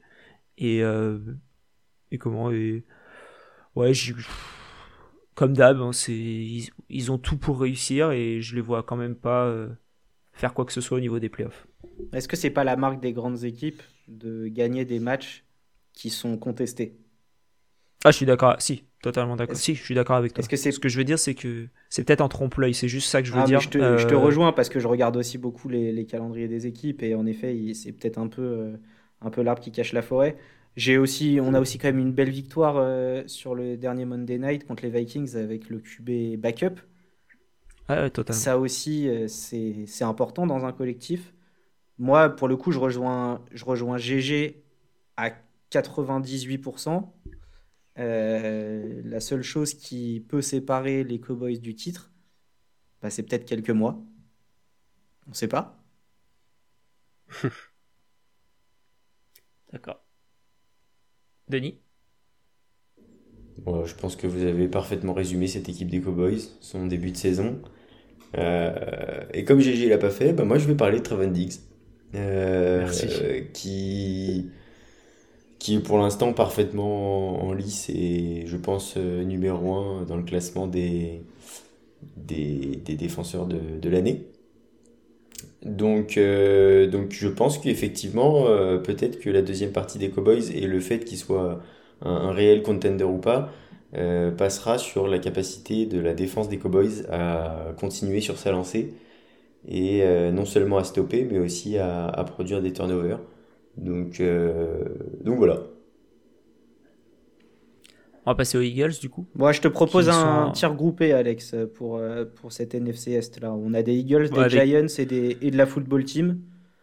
Exactement. 24, 25, 27 dans notre power ranking. C'est bien qu'ils sont tous à peu près au même niveau. Voilà. Euh, c'est-à-dire nul. Je sais pas si vous vous rappelez un peu la saison dernière, la NFC Est a été catastrophique. Ouais, ça va en playoff euh, victoire. Ouais, parce qu'il y avait Dak qui s'était blessé, donc les Cowboys n'arrivaient plus à rien et, derrière c'était assez faible. Euh, du coup, Eagles, Giants, Washington. Moi, le truc que j'ai envie de dire sur les Eagles, c'est que pour l'instant, ils ont le pick 2, le pick 8 et le pick 14 à la draft. C'est pas mal. Euh, le pick 2 de la part des Dolphins, le pick 8 de leur part et le pick 14 de la part des Colts. Là, t'as les armes pour aller chercher un gros QB. Et du coup, euh, quelle place pour Hurts, Jérôme? Euh, Pas celle de titulaire. Top. C'est mais toi c'est parce que c'est Gardner Minshew que tu vois titulaire, mais sinon. Non, pas à long terme. non, mais là tu viens de donner les pics. il serait capable, pourquoi pas, de bouger pour Aaron Rodgers. Rogers, Watson. Ouais, ou Watson. Mais je sais pas s'il croit vraiment au projet, mais c'est vrai que là, dans cette division, on a trois équipes euh, où les QB, on sait pas trop où ça va. Daniel Jones c'est mieux, les Giants sont décimés. Euh, Washington a toujours pas de QB, même si euh, même si Heineken tape bien, c'est c'est pas assez, donc ça va être un cavalier seul des Cowboys quoi. Tu nous as parlé des Giants. Euh, qui font un début de saison assez, assez mauvais, même s'il y a du positif. Beaucoup de blessures, Denis, de la part des, du côté des Giants. Trop de blessures, beaucoup trop de blessures. Et ça, le problème, c'est que c'est tous les ans comme ça. Euh, donc c'est dur de, de prétendre euh, gagner des matchs quand tes meilleurs joueurs passent la moitié de la saison à l'infirmerie. Et, ce, malgré le fait que bah, l'offense continue de, tourner de tournoyer de temps en temps. Euh, donc euh, ouais, ouais, décevant, mais en même temps pas étonnant euh, de la part des Giants. là où on est, je pense, un peu plus déçu, c'est pour Washington, avec cette défense méconnaissable et, une offense qui n'avance pas malgré, malgré des, big, des joueurs importants. Mathieu, je sais que tu adores cette défense de, de Washington. Bah, elle, en fait, j'estime avoir le droit d'être profondément déçu des perfs de cette défense par rapport aux perfs que j'ai vus l'année dernière. Et, et en, remplissant mon, petit tableau avant qu'on avant qu'on se voit là tous pour, euh, pour parler foot, euh, j'ai le seul mot qui m'est venu à l'esprit, c'est le mot gâchis. Et je le vois aussi chez GG. Ouais. Moi, c'était cata. C'est-à-dire que j'ai même pas envie de mettre le mot catastrophe. Je trouve qu'il mérite pas que j'écrive toutes ces lettres. Un petit pronostic sur cette NFC Est? Et pourquoi les bah, Cowboys? Pronostiquons la deuxième place du coup. Ouais, ouais. la deuxième place, je vois Washington. Washington aussi, ouais. Moi, je pense que c'est figé là. Cowboys, Eagles, Giants, Washington. Moi, je vois les Giants. les mis dans l'ordre. tu vois les Giants, Mathieu? Oui. Ok. On va passer à, la meilleure division euh, de, la, de la ligue, euh, la NFC West avec les Rams, les Cards, les 49ers et les Seahawks. Euh, là, on va pas faire un tir groupé, je pense, sur les deux premières. On va passer un peu plus de temps sur les Rams et les Cards qui, qui ont les, places numéro 1 et 2 de notre power ranking à 7-1. Alors, pour les Rams, euh, moi, je suis impressionné par cette équipe.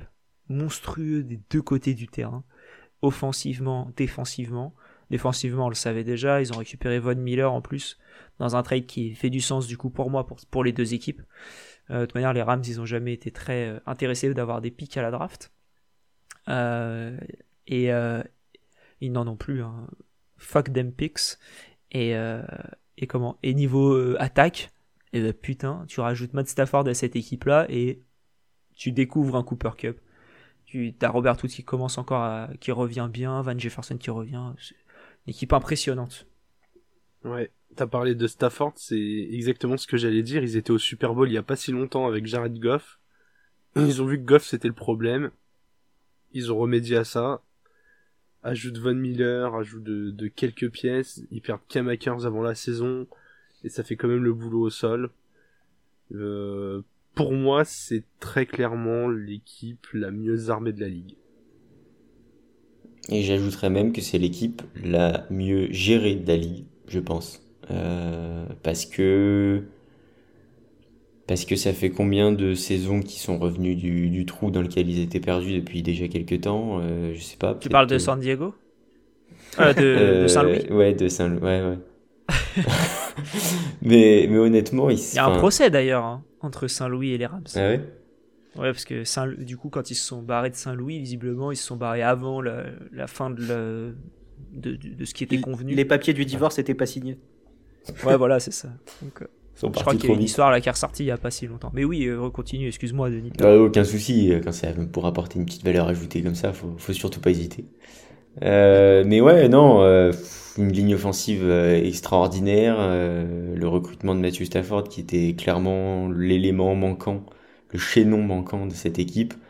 et puis, ouais, ils vont chercher un, un, un Von Miller qui, qui va apporter encore plus de pression sur le, le quarterback adverse, même si on se demande si c'est vraiment possible. Donc, euh, donc des Rams qui sont les mieux armés de la ligue actuellement. Euh, même si je trouve que ça manque peut-être un tout petit peu d'expérience pour aller tout au, bout. On en reparlera tout à l'heure, mais, mais, super intéressant. Et puis c'est un régal de les regarder jouer, alors que, bah, en étant supporter des Cardinals, je suis pas un grand fan. Du coup, en, parlant des Cardinals, Mathieu, on t'a pas trop entendu sur les Rams, mais je sais que tu, partages à peu près notre avis. Euh, les Rams et les Cards qui sont euh, au même bilan, qui tu vois euh, gagner, enfin peut-être pas qui tu vois gagner cette division, mais est-ce que tu penses que les Cardinals peuvent aller toucher les Rams au moins? La raison me dirait que les Rams vont gagner la ligue de par leur régularité. Je vais juste dire que sur tous leurs matchs de la saison pour l'instant, c'est à chaque fois entre 27 euh, et 38 points marqués et à chaque fois entre 11 et 24 points encaissés. ça prouve la régularité de l'équipe. Euh, pas besoin de sortir des énormes matchs. Mais je vais envie de faire confiance à mon pronostic de l'épisode 1 du Front Office qui disait que les Cardinals, euh, qui étaient archi-outsider à l'époque, pouvaient gagner la division. Et j'y crois toujours, Denis. Mais, que ces joueurs t'entendent, Matt. Et pour l'instant, le tiebreaker est du côté des Cardinals. Absolument, évidemment. Puisqu'on a battu les Rams. Jusqu'à la prochaine victoire des Rams contre les Cardinals. Mais au moins pour l'instant, le tiebreaker est de ce côté-là. Euh, Denis, que penses-tu de tes Cardinals? Bah, que penser d'un début de saison à 7-0 euh... 7-1, 7-1. 7-0. Euh... non, effectivement, c'est bah, la, la défaite euh, récente euh, fait un petit peu tâche, euh, mais on en avait déjà parlé. Effectivement, c'est aussi bien de, de, perdre à ce moment-là de la saison pour euh, garder les pieds sur terre. Je pense que ça va être intéressant justement le prochain match de voir euh, comment est-ce qu'ils sont capables de se relancer maintenant après la première défaite de la saison. Et, et ce malgré quelques, quelques blessures, quelques doutes. blessure de, de Kyler Murray, on est, je crois que c'est sa cheville. Euh, DeAndre Hopkins. Il pas visiblement le prochain match. Ouais, ça, il y, a des doutes. Comme DeAndre Hopkins. Il est en day-to-day. DeAndre Hopkins a joué, euh, a joué deux plays dans le, dans le match précédent. Bon, il fait 66 yards, mais ça, c'est DeAndre Hopkins. Euh, pareil sur Hudson, le, le centre. Donc ça fait beaucoup de, de petits pépins physiques euh, à la moitié de la saison. Euh, mais, mais j'y crois, j'y crois perso, parce que. Et, puis j'ai pas parlé de JJ Watt non plus. Ouais, ça fait beaucoup de pépins physiques quand même. Euh, peut-être trop pour gagner la division. Maintenant, je pense qu'on va pas non plus s'écrouler comme l'ont fait les Steelers euh, l'année dernière. Jérôme, là, c'est pour toi. Hein. Ouais, ouais, ouais. Non, mais. Hein, on manque de talent, c'est ça ah Non, pas du tout. Pardon. L'équipe, elle est. Non, non, vous, l'équipe, elle est très talentueuse, mais. Euh... Non, mais t'as donné tous les arguments. Si vous vous relancez bien euh, après cette défaite, il euh, n'y a pas de raison. Moi, c'était, je l'ai, je l'ai, je l'ai noté vraiment comme un petit avertissement de de pas faire cette euh, cette Steelers 2020. Avertissement, travail. Comportement. ouais. Bravo, Alex. Non, mais je, je, m'inquiète moins pour vous que, que les Steelers l'année dernière qu'on qu'on sentait un peu euh, fléchir. Mais euh, j'ai juste peur que vous soyez déçus en arrivant en playoff. Euh, il suffit d'accumuler une ou deux mauvaises défaites en saison régulière, de pas croiser le bon match-up et euh, ça serait ça serait dommage de, de, de gâcher tout ce début de saison quoi.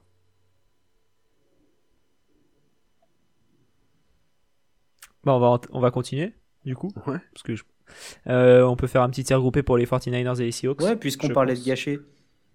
On parle de gâcher. Euh, on peut dire que les Seahawks ont gâché la, carrière de, Russell Wilson. Je suis peut-être, euh, je suis très dur parce qu'il a eu des belles années à Seattle, mais là, moi, je suis ultra frustré de voir un quarterback de cette envergure dans une franchise qui n'a rien. C'est absolument terrible pour moi de voir ça. Et en plus, ils ont réussi à le faire se blesser, ce qui n'était jamais arrivé dans sa carrière. Tout ça parce qu'il est, il est si mal protégé. Ah, franchement, je suis dégoûté euh, de, qu'on me prive. Les saisons de NFL sont tellement courtes que qu'on me prive d'un Russell Wilson, qui est probablement le quarterback que je préfère en NFL. Euh, bah ouais, ça me vénère. Moi, je propose qu'on fasse comme euh, les Jaguars et les Texans, mais au niveau des effectifs, on met Wilson avec l'effectif des 49ers. Et puis comme ça, les Niners gâchent pas leur effectif, les Seahawks gâchent pas Wilson, et, et tout le monde s'en sort, quoi. Mais là, du coup, on est d'accord que les Niners deviennent un contender au Super Bowl. Les Niners avec euh, Wilson tout de suite. C'est pour moi, sans Wilson, les Seahawks, ils ont rien à faire de la saison. Et euh, les Niners, vu qu'ils ont pas de QB, ils vont juste gâcher leur effectif. Et deux, deux équipes dont la, dont la saison euh, s'arrêtera à la fin de la saison régulière. Moi, je... Mais euh, je suis pas très d'accord avec ça pour le coup. J'ai un, doute sur les Seahawks parce que les Seahawks, Russell Wilson normalement revient la semaine prochaine contre les Packers ou la semaine d'après contre les Cardinals. Quoi qu'il arrive, ça c'est deux matchs que je vois pas gagner les, les Seahawks, mais après ça, il y a quand même Washington, les 49ers, les Texans, les Bears, les Lions. Sur les 7 matchs, enfin en gros sur les, matchs qui restent, il y en a quand même 5 qui sont assez simples, ce qui pourrait faire finir l'équipe avec 8 victoires minimum, s'il n'y a pas une upset derrière sur, sur un autre match. Et est-ce qu'à 8 victoires, t'es en playoff? Euh, Peut-être. Non. Bah, au final, regarde, t'as les, as les Cowboys qui sont quasiment qualifiés. Oui, en NFC, c'est possible. Aussi en NFC, c'est possible. Il y a, déjà, 6 six équipes qui ont des, qui ont des bilans bien, quoi. Cowboys, Rams, Cardinals, Packers, Buccaneers, Saints. Mais regarde, les Saints, ça va s'écrouler. Euh, je vois pas comment ça peut continuer. Le, comment ça peut continuer. On en reparlera un peu plus tard. Mais au final, t'as as une, deux, trois, quatre, cinq équipes, on va dire, et t'es 13 de place. Euh, les Seahawks qui, ont, qui sont à 3 victoires, ils sont seulement à 2 victoires en soi des, des Saints. Et à part ça, bah, je vois pas qui peut, euh, qui va réellement aller chercher les playoffs de, au, niveau de cette division. Je trouve ça, enfin de cette euh, conférence, je trouve ça assez ouvert. Voilà. Bah justement, tu verras qu'en fin de saison, ce qu'ils vont regretter, c'est Seahawks sûrement, ce sera leur défaite horrible contre les Saints en Monday Night Football. Oui, tota-, ah, mais, euh, très très probable, ça, ça très probable. Mais en tout cas, je me dis qu'il y a la place et je serais pas surpris de les voir en, en playoff pour perdre contre les, les Cardinals au premier tour. Quoi qu'il arrive, qu'il y ait défaite ou victoire, laissez-moi voir Russell Wilson jouer au football, c'est toujours un régal. Ouais. Et au, niveau des, des, 49ers, Mathieu, je vais pas te demander d'en parler parce que je sais qu'ils te font chier. Euh, tu peux quand même dire ce que j'ai écrit dans mon tableau, c'est important. Équipe short numéro 1. Voilà. Ça, ça fait un petit teaser pour la suite. Mais, euh, mais moi, je trouve que là, les 49ers, ils sont, euh, ils sont un peu dans, dans, un dilemme entre augmenter la valeur de Garoppolo pour un trade et euh, essayer de faire progresser Lance comme, comme ils peuvent. Au final, euh, ça donne 3-4. Faut faire euh, progresser Garoppolo en termes de valeur jusqu'à la fin de la saison et Franchement, on n'est pas à 6 ou 7 matchs près pour Trellens. Ouais. Petit pronostic sur cette division? Rams? Rams. Rams, Cardinals, Niners, Seahawks. Moi, je, moi, je dirais Seahawks, Cardinals. Niners. Cardinals vainqueur. Ouais, pas. Tiebreaker. Avec le tie- ouais, c'est le tiebreaker, je pense qu'il peut faire la, la différence. On va passer à la NFC Nord, entre qui oppose les Packers aux Vikings, aux Lions et à l'équipe euh, présidée par euh, Aaron Rodgers, les Bears. Les Packers en 7-1. Euh, est-ce que vous y, est-ce que vous y croyez en, en les Packers pour la pour la suite? Non. on est d'accord et coordonnés, c'est pas mal. Non, ils sont effectivement dans un petit fauteuil depuis le début de la saison. Euh, mais leur division, honnêtement, est pas ouf. Euh, ils sont trop limites défensivement. Trop de séjours dans la red zone pour leur adversaire à chaque fois. Euh, quand ils arrivent à les arrêter, c'est le miracle. Non, offensivement, en fait, j'ai l'impression que Rodgers et Davante Adams sont un peu les, les arbres qui cachent la forêt. Et Ok, ils sont à 7-1, mais je les attends sur les vrais matchs. Il va y en avoir en deuxième partie de saison des vrais matchs. J'espère, j'en veux. Mais c'est ça, c'est ça va faire une grosse saison régulière, ça va passer un tour de playoff. Et une fois que ça aura passé euh, le premier tour de playoff, euh, ça va s'incliner contre mieux structuré. Aaron Rodgers, c'est un magicien, mais pas au point de faire apparaître le trophée à Green Bay. C'est c'est tellement un magicien qu'il a réussi à faire un faux pass sanitaire pour dire qu'il était vacciné quand même là. Il a pris de l'homéopathie, c'était bon. Ouais, voilà. Moi, je suis, j'ai, j'ai un peu, je suis pas très d'accord avec vous, surtout quand vous dites qu'ils, qu'ils peuvent gagner euh, un match en, en playoff. Pour moi, si justement ils gagnent un match en playoff, je les vois aller beaucoup plus loin que ça. Parce que c'est, le premier match en playoff qui va être déterminant. Parce que, imagine, ils finissent, euh, je sais pas, euh, troisième ou cinquième, bah, tu joues les Bucks, tu joues les Cards, tu joues les Rams ou tu joues les Cowboys. Tu bats cette équipe-là, t'en t'emmagasines de la confiance. Euh, va jouer encore plus libéré jusqu'à la fin de la saison parce qu'il s'en bat les couilles de, manière un peu de tout, on dirait. Euh, là, on va voir ce que Jordan Love vaut pour, euh, pour la suite. Mais en tout cas, moi, pour, pour cette post-season, j'y crois quand même. Après, pas au niveau des Rams, mais, mais je les verrais bien en, en Conference Championship. Pour moi, leur problème pour en faire un contender, c'est qu'ils sont NFC. C'est que Exactement. Ah ouais, la NFC elle est trop compliquée. Par contre, tu vois, tu les fous en, en- pour revenir sur ce que tu dis, en, tu les mets en AFC, ce serait mon favori de la, de la division. Euh, Peut-être pas À mon favori, actuelle. mais il serait clairement dans les, dans les 2-3, c'est certain. Euh, là, le problème, c'est que, c'est que tu vois, tu vois des Bucks, tu vois des Rams, tu vois des Cardinals et des Cowboys. Bah, moi, je les mets pour l'instant encore au-dessus, même si les Packers m'ont montré beaucoup de choses. J'ai besoin, au même titre que les Ravens en, en AFC, hein, c'est d'en voir plus défensivement et, et plus de maîtrise sur, pendant les matchs. Ça se tient. Ça se tient. Euh, on va passer aux aux Vikings. Euh, on peut dire aussi aux Bears et puis aussi aux Lions. On peut faire un- un tir groupé. Un tir groupé, ouais. Ouais, Euh, ces équipes vont rien jouer, hein. sauf peut-être euh, si les Vikings arrivaient enfin à se réveiller, mais pour les playoffs, ça va être dur. hein. Bah, que je déteste cette division, c'est chaud. Je suis d'accord. Allez à gerber. ah, honnêtement, les Vikings, c'est insoutenable. Je suis, enfin, je suis désolé, mais depuis le début de saison, je dis que je déteste cette équipe.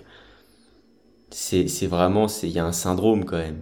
C'est-à-dire qu'ils ont toutes les armes, mais comment fais-tu pour avoir un bilan comme ça, Mais il est là le dans souci. une division comme ça, avec toutes ces armes? Mais c'est attends, ce que j'allais tu te dire. tires une balle dans le pied. c'est que quand tu fais la liste des joueurs des Vikings, tu n'as pas le droit d'être à 3-4. Oui. C'est interdit.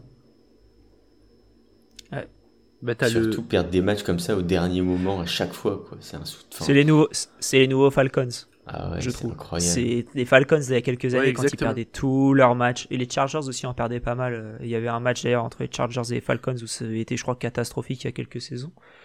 Et, euh, et là, euh, voilà, nouveau Falcons pour moi. Ils sont en train de, de tout perdre. On comprend pas pourquoi. Ils reviennent. Et puis, tu vois, là, ils sont en 3-4. Ça m'étonnerait pas qu'ils soient en 5-4 ou en 6-4 d'ici 2-3 matchs. et que derrière ils se réécroulent, puis qu'ils reviennent, puis qu'ils se réécroulent. Enfin, c'est tellement irrégulière cette équipe que, que je trouve ça un peu dommage. Puis après, t'as les, t'as les Bears, qui sont les, les, petits frères des Niners. Mathieu, peux-tu lire ce que t'as écrit sur, ta, sur les Bears? Équipe chiante 2. je vous rassure, il n'y a pas de 3. Pour moi, c'est ouais, c'est vraiment c'est les Niners en plus faibles, c'est grosse défense, euh, un QB pas encore là, un peu moins d'armes. Ça va nulle bah, part, il a pas de projet, c'est il y a le coach est mauvais, il y a, y a rien. Attends, un QB pas encore là. Euh, le match dernier, il, il, était là quand il n'y avait pas Matt Nagy. Oui, c'est vrai. Donc, euh, pour moi, moi je, je, continue. Je suis d'accord. C'est ce que j'ai écrit de toute manière à chaque fois qu'on fait un match les, les, sur les Bears. J'écris virer Matt Nagy. Je continuerai jusqu'à la fin de la saison. Et j'espère m'arrêter après parce qu'il sera viré avec le, son crâne chauve cher à Denis. Mais euh, ouais, il est nul. Il est nul. Et quand il n'était pas là pour le Covid, c'était la meilleure chose qui est arrivée aux Bears depuis, depuis pas grand chose en fait. Et euh, pour les Lions, on est d'accord, c'est euh, avertissement travail et encouragement en même temps. C'est quasiment la seule équipe à qui ça peut arriver. C'est l'équipe qui mériterait d'être devant les Bears euh, dans cette en division. De jeu, ouais. je suis d'accord. Ouais. Bah, toutes les équipes de la NFL méritent d'être devant les Bears, donc. c'est ça. Même les, même les Dolphins? Oui. Même. Oh. C'est bien ça, ça me fait plaisir. Moi, je vois, je vois le, je vois le plan pour les Lions pour le coup. Euh, autant euh, j'ai un peu du mal à voir le plan pour euh, les équipes assez catastrophiques et qui ont le même bilan. Pour les Lions, je le vois très bien. Ils, perdent, ils emmagasinent de l'expérience pour leurs jeunes joueurs. Ils vont bien drafter, je pense, en 2021. Ils vont avoir des, ils vont avoir des armes pour drafter. Mais ce sera pas un QB. Parce que Jared Goff est encore là pour une saison de plus au minimum.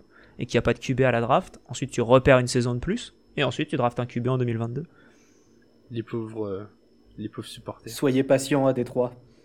ouais. Exactement. Euh, une ou des trois saisons de, de pourri encore à venir. Ah, elle est belle. Euh, un petit prono sur cette, sur cette division? Packers. Bah, Packers, hein. Les, les Lions euh, Packers. Et qui vous voyez finir deuxième de cette division du coup? Ah, J'espère les Vikings quand même. Alors, si c'est pas les Vikings, je demande la démission de tout le coaching staff. J'annonce les Bears, c'est déjà signé. Moi, je vois les Bears si Matt Nagy est viré. Il reste les deux confrontations Vikings-Bears d'ailleurs. Ouais, ce sera le tiebreaker qui va se décider à ce moment-là. Euh, on va finir avec la NFC Sud. Euh, du coup, entre les, les, Bucks, les Saints, les Panthers et les Falcons. Buccaneers, du coup, en, 6-2. Et, euh, et, avec un, Tom Brady encore encore là, qui fait encore des merveilles, même si c'est fait pick 6 euh, au dernier match contre les Saints et qu'il a perdu le match là-dessus. Mais pour moi, ils sont, ils sont au-dessus, ils sont très très très forts les Buccaneers cette saison. Ouais, ouais, je commence par le pronostic. Hein. Les, les Bucks vont gagner cette division parce qu'ils ont Tom Brady, parce qu'ils ont plein d'armes, parce qu'ils ont compris qu'il fallait utiliser le jeu au sol et ils le font très très bien cette année. En plus, les Saints, on en parlera après, mais ils ont perdu euh, quelques armes. Il y a, franchement, c'est tout droit. Faudra bien aborder le début des playoffs. Et c'est ce que tu disais tout à l'heure pour les Packers, premier match de playoff euh, hyper décisif. Je pense que c'est surtout vrai pour les Bucks. S'ils gagnent le premier avec euh, la manière, il y a vraiment moyen que ça enclenche une dynamique incroyable. Ça fait partie de ces franchises qui qui sont effectivement sur un rythme euh, tout au long de la saison régulière qui, une fois arrivés en playoff, atteignent leur rythme de croisière, en fait. Et, c'est ça qui fait peur avec ces Bucks. Je trouve qu'ils ont une, sérénité et une expérience que aucune autre franchise NFL n'a. Et, puis ils sont très forts parce qu'on commence un petit peu à les oublier ou à les mettre de côté, à, les faire descendre un petit peu dans notre power ranking. Euh, alors que au final, c'est eux qui seront les plus prêts au, moment euh, où il le faudra le plus en fait. Ouais, c'est hyper révélateur ce que tu dis et je partage ton point de vue. C'est qu'on a beau les faire descendre dans le power ranking, on le fait quasiment bah, parce qu'on est obligé quand tu perds contre les Saints. Alors qu'au final, dans nos têtes, ça reste euh, le contender numéro un pour, pour le titre. Mais, mais voilà, vous l'avez dit, ils sont on a l'impression qu'ils sont en contrôle total de la saison. Et la seule chose qu'ils doivent maîtriser, c'est d'arriver au complet pour les playoffs. Et, euh, et, derrière, bah, on connaît Brady, on connaît toutes, toutes leurs armes.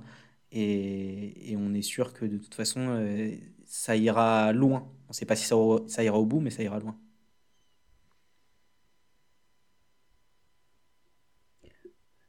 On va passer aux Saints, du coup, qui viennent de perdre James, Winston. Euh, donc euh, et Winston en l'occurrence. Euh, les, deux, les deux facettes, ils les ont perdus. Ils sont à 5-2. Ils ont donc plus James Winston. Ils n'auront pas Michael Thomas qui, qui, est, euh, qui n'avait pas commencé encore. Et qui finalement a eu une, une rechute dans, son, dans sa recovery et qui ne sera pas là cette saison.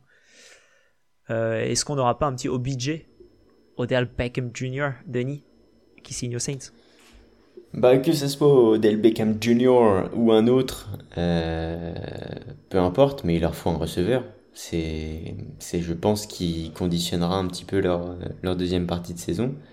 Ils vont pas aller trader pour un receveur, là, pour le coup. Bah, du coup, non. mais ça, ça me fait de la peine, en fait, de voir une équipe à 5-2 avec une escouade de receveurs aussi faible. Euh, donc, tu n'aimes pas euh, Marquez Callaway et Trequan Smith Bah, c'est faible, quoi. ça manque de talent. ça manque de clairement de talent et, et je pense qu'ils surnagent un petit peu au niveau de, de, leur, euh, de leur ratio victoire-défaite pour l'instant. Même si la défense est incroyable. J'attends de voir si ce sera vraiment moins bon euh, sans Jamis et même sans receveur numéro 1 en fait, finalement, cette équipe, elle fait beaucoup penser à celle des Browns. Une euh, défense très très solide, un QB, bon, euh, Baker Mayfield, il fait rien de spécial. Euh, là, je sais pas qui va à long terme tenir la balle pour les Saints, mais ce sera pas flamboyant à la passe. Ce sera Trevor Simeon pour le prochain match. Ouais, pour le prochain, mais je sais que Tyson Hill est pas loin d'un retour, donc ce serait pas impossible qu'il récupère le poste après. Moi, j'espère surtout que c'est au sol qu'ils vont s'imposer. Ils ont un duo génial avec Alvin Kamara et le retour de Mark Ingram. Une grosse défense, un peu de jeu au sol, les deux trois ballons lancés au bon moment. Donc euh, la, la conférence, elle est vraiment concurrentielle, mais euh, c'est jouable. Ouais, je... Au moins pour les playoffs. Euh, vas-y Mathieu. Non, non, mais globalement, vous avez tout dit. J'ai j'ai pas de pierre euh, à, apporter à l'édifice. Très bien. Euh, au niveau des Panthers, par contre, qui sont en 4-4, euh, qui, qui, perdent beaucoup depuis, depuis que CMC n'est plus là, depuis que JC Horn n'est plus là également. difficile, depuis de, difficile cette suite de saison, on va dire. C'est mauvais. ils sont. Ouais, hein. C'est mauvais. Il n'y a, pas, y a pas à tergiverser Milan. Voilà. Euh, ils ont démarré à 3-0. On s'est tous un peu paluché, pardonnez-moi l'expression, sur, euh, sur Sam Darnold. On s'est dit, waouh, le renouveau, euh, il a claqué les Jets, il a claqué les Saints, il a claqué les Texans. Et ben maintenant, il se fait claquer. Et puis, en plus, il, est à moitié blessé. Et il n'y a rien, il y a rien dans cette équipe, en fait. il, faut, il faut que CMC revienne vite parce que un bilan à 4-4, c'est toujours exploitable aujourd'hui. Et, il il faut pas lâcher la saison pour eux, mais, mais sans CMC, il n'y a rien. C'est ça, mais t'as tout dit, CMC devrait vraiment pas tarder à revenir. faut le maintenir en bonne santé, et il y a un run à faire pour la 6 ou 7ème place euh, et jouer les playoffs, même si c'est pour perdre au premier tour, mais je pense que ça fait partie de l'apprentissage. Et avec le début de saison qu'ils ont fait, ce serait dommage de passer à côté de ça. Donc, euh, allez, faut faire l'effort. Il faut réussir à, choper un petit strapontin. Mettre un coup de collier. Moi, j'ai du mal à y croire avec Darnold. J'aimais beaucoup Darnold avant. Je pensais que les Jets le retenaient et au final, j'ai juste du mal avec, euh, avec Darnold. Je pense pas du tout que ce soit une solution de long terme pour les Panthers. Je pense pas qu'ils puissent mener cette équipe-là au, au playoff. J'ai beaucoup plus confiance en la capacité des Vikings et des Seahawks et même des 49ers d'aller en playoff que les Panthers. Sachant que pour moi, il y a déjà 5 places qui sont prises. Donc il en reste ouais, plus. Ouais, 5 places sont prises, on est d'accord. Donc euh, tu, dois, tu dois batailler. Euh, voilà. Ça fera quand même des putains de playoffs en NFC. Hein. Ça va faire des putains de playoffs, ouais. Mais même en, même en AFC au final, parce que les équipes sont assez homogènes. Oui, c'est ça qu'il te faut pour avoir des bons playoffs. Il y a un vrai déséquilibre. Hein. Ouais, entre les deux, il y a un déséquilibre. Euh, et on va finir avec les Falcons, du coup, qui font euh, un début de saison assez intéressant. Toutefois, 3-4, je pense pas qu'on était beaucoup à s'attendre à ce qu'ils fassent 3 victoires. C'est trompe-l'œil, hein. intéressant. Euh. Disons qu'il y a le talent de Matt Ryan, il y a le talent de, de Patterson, il y a le talent de, Kyle Pitts, mais comme tous les ans, ça va finir largement en négatif ça va rien jouer. Je pense que c'est leur. Euh, ils ont tradé Julio Jones, maintenant faut tourner la page Matt Ryan. Problème, c'est que tu peux pas tourner la page Matt Ryan. C'est impossible. Personne n'en veut. Il a un contrat qui est catastrophique. Il, a 40 millions, je crois, en cap hit l'année prochaine. Il avait 69 cette année. Millions. Ce qui est quand même. C'est-à-dire, s'il le cut cette année, c'était 60 millions contre le cap. Là, c'est 40. Donc, ils sont bloqués avec, bloqués avec lui jusqu'à au moins fin 2022. Et après ça, s'il le cut, il, perd 10 millions et il est free agent en 2023. Pour moi, il n'y a personne qui peut, qui peut être intéressé par un Matt Ryan et, prendre ce contrat-là. Donc, euh, tu, peux pas, tu peux pas le cut parce que ce serait une décision mauvaise. Je sais, sais pas trop ce qu'ils peuvent faire, les, Falcons, jusqu'en au moins 2023. On ne sait pas où ils vont. On sait pas où ils vont. Dans le mur. Pour moi, on parle de 2023, pour moi c'est l'équipe j'ai envie de dire l'équipe spectacle, mais je veux pas dire que c'est l'équipe la plus spectaculaire, c'est que c'est une équipe euh, divertissante de la NFL. C'est-à-dire que ouais, tu sais que tu vas avoir des points. Ils sont là, ils jouent, ils encaissent des points, ils marquent des points. Parfois, il y a de l'éclair de génie. Tu dis waouh, ils savent faire ça. Eux. Puis ils encaissent un gros truc. Tu dis ah ouais, ça je savais qu'ils savaient faire ça. Et et, et, juste, ils, sont là pour pour amuser la galerie en NFL. Et, et voilà je crois que c'est le meilleur résumé d'équipe qu'on a eu dans l'épisode. c'est terrible. Incroyable. Euh, Une fausse franchise. Pas... Petit mot sur Calvin. Vous avez parlé de Calvin Ridley quand même ou pas? On n'en a pas, parlé. Non, on n'en a pas parlé. On peut en parler. Euh, Calvin Ridley qui.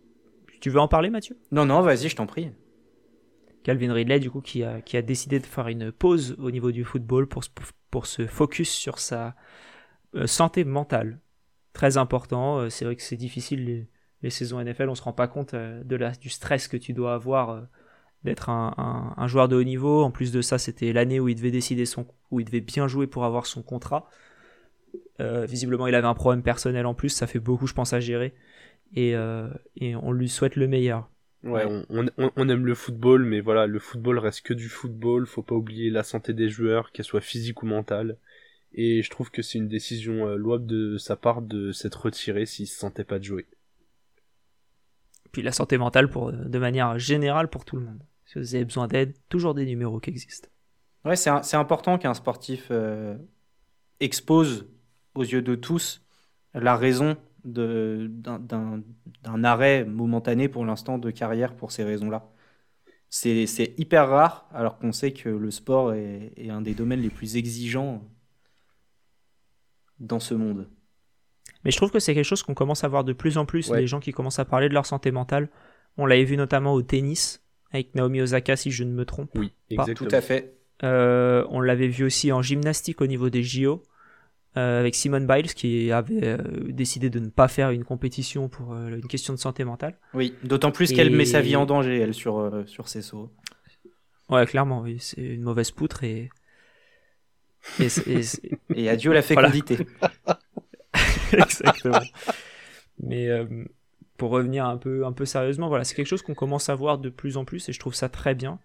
Euh, de plus en plus de gens prennent la parole et pour aller sur une discussion un peu plus large, il y a aussi un joueur de soccer qui a, qui a dit qu'il était gay et, il y a de plus en plus de, voilà, de personnes qui décident de prendre la parole et c'est très bien, je trouve. Nous voilà philosophe. Le front office philosophe. Oh. Ouais, toujours aussi bon sur les jeux de mots. Est-ce qu'on euh, part sur les awards? J'allais juste poser une petite question ah, on avant. On sait, euh, là on va pas faire un pronostic je pense sur cette division, je pense qu'on sait que c'est les Bucks. Euh, donc si on résume un petit peu cette NFC, on a les Cowboys, les Rams, les Cards, les Packers et les Bucks qui sont on va dire en playoff. si vous deviez dire les deux autres équipes que vous voyez en playoff, qui ce serait? Sans dire forcément pourquoi, mais juste qui, ce qui vous voyez. C'est une très bonne question. Bah, je vais commencer si vous voulez. Moi, je vois les Seahawks, comme je l'ai dit tout à l'heure, et je vois peut-être les Saints, parce que parce qu'ils ont de l'avance par rapport au bilan et c'est la seule raison. Je vois les Saints 6ème et les Bears 7ème. Oh, ce serait l'escroquerie de, de, de l'année. Moi, je Ouais, vois... Et comme ça, on repart sur deux ans de Matt Nagy. Je vois les Saints 6e aussi, et je vois les Vikings 7e, et s'ils ne le sont pas, et bah qu'ils se remettent très sérieusement en question. Et les Saints 6ème. Les... Et effectivement, euh, tu m'as convaincu, euh, Alex, avec les Seahawks. T'as vu, hein, c'est assez faible hein, les... Ouais. Donc, la division. trois équipes de la NFC West en playoff. Ouais. Ok. On va pas, on va pas faire l'exercice sur l'AFC parce que là, là, il faudra Non. réfléchir beaucoup trop, je pense. On sait même pas qui aura la première place déjà. Ouais. C'est vrai. Qui est pour Euh, on va l'instant euh, propriété des Titans. Pour l'instant, exactement. Euh, on va passer aux awards du coup. On a quelques petits awards euh, qu'on a décidé de, de remettre pour ce début de saison. Alors des awards qui sont plus à notre sauce et ensuite euh, comme si c'était les, les, les événements de la NFL. On aurait pu On les commencer appeler tout les, d'abord. les Jordan Awards. si tu veux. Comme ça, quand on fera un podcast euh, NBA, on pourra appeler ça les Dwight Awards. Oh là là. Dis Donc, vous êtes en forme écoute. écoute, écoute, on fait ce qu'on peut. Euh, du coup, on va commencer par l'équipe la plus surprenante depuis ce début de saison. Euh, pour vous, qui c'est?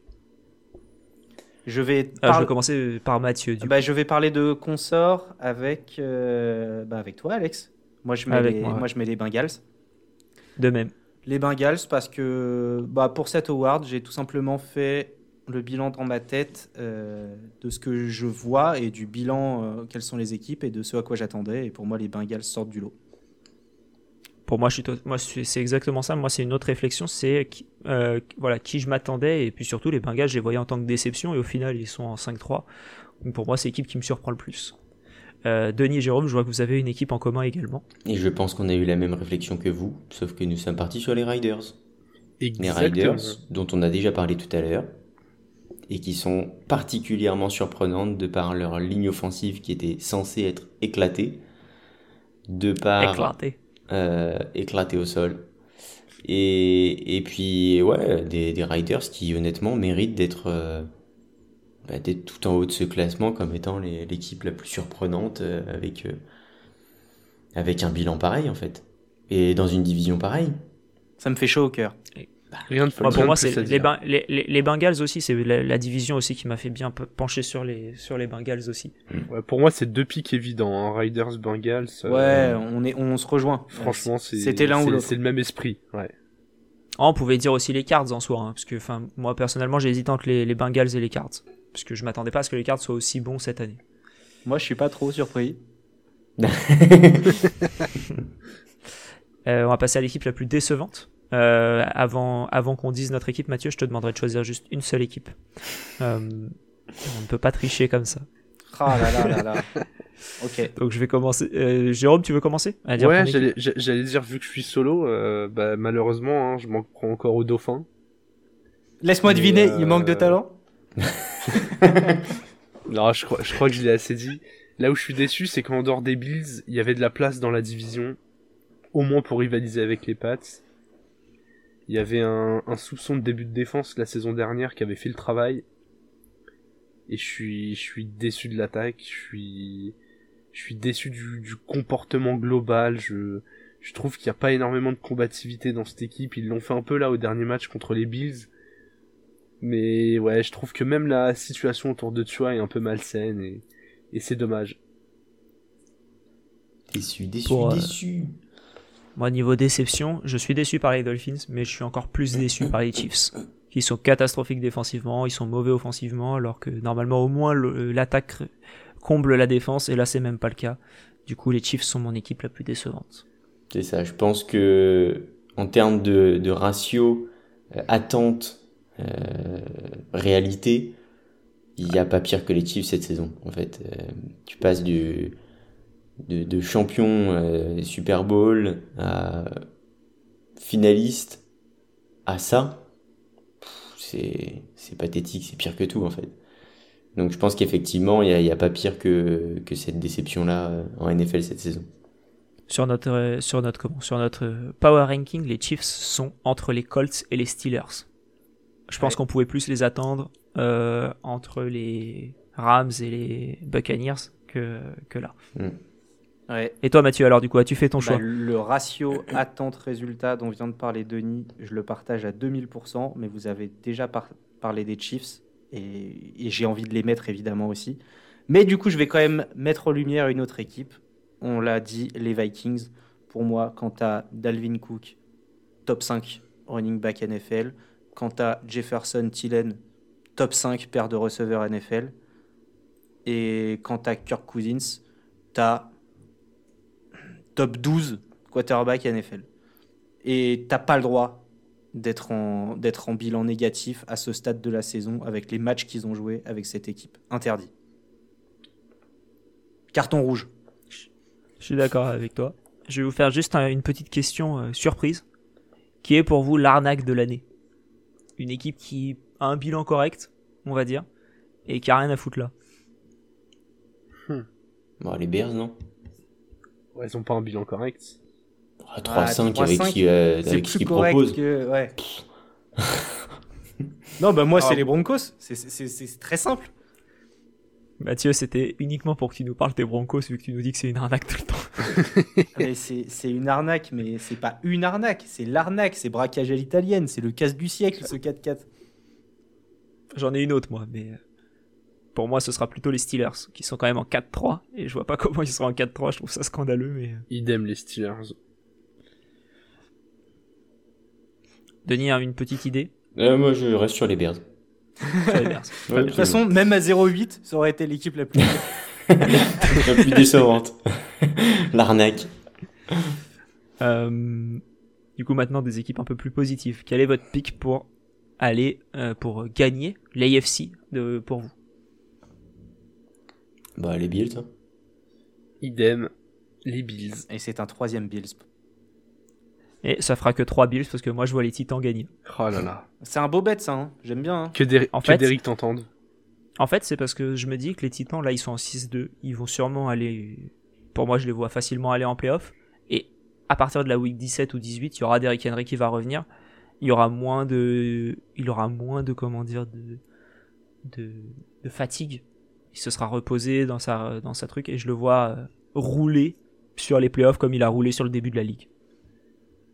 Bah, si vraiment on gagne l'AFC et qu'on va au, au Super Bowl, c'est qu'on aura- on sera dans une confiance telle que du coup, euh, si tu nous vois gagner l'AFC, euh, Non, je te vois pas gagner le Super Bowl, mais on, on allez. verra plus tard. Euh, et pour la NFC, vous voyez qui? Les Bucks. Ouais, j'accompagne Denis sur les Bucks. Plutôt les Rams.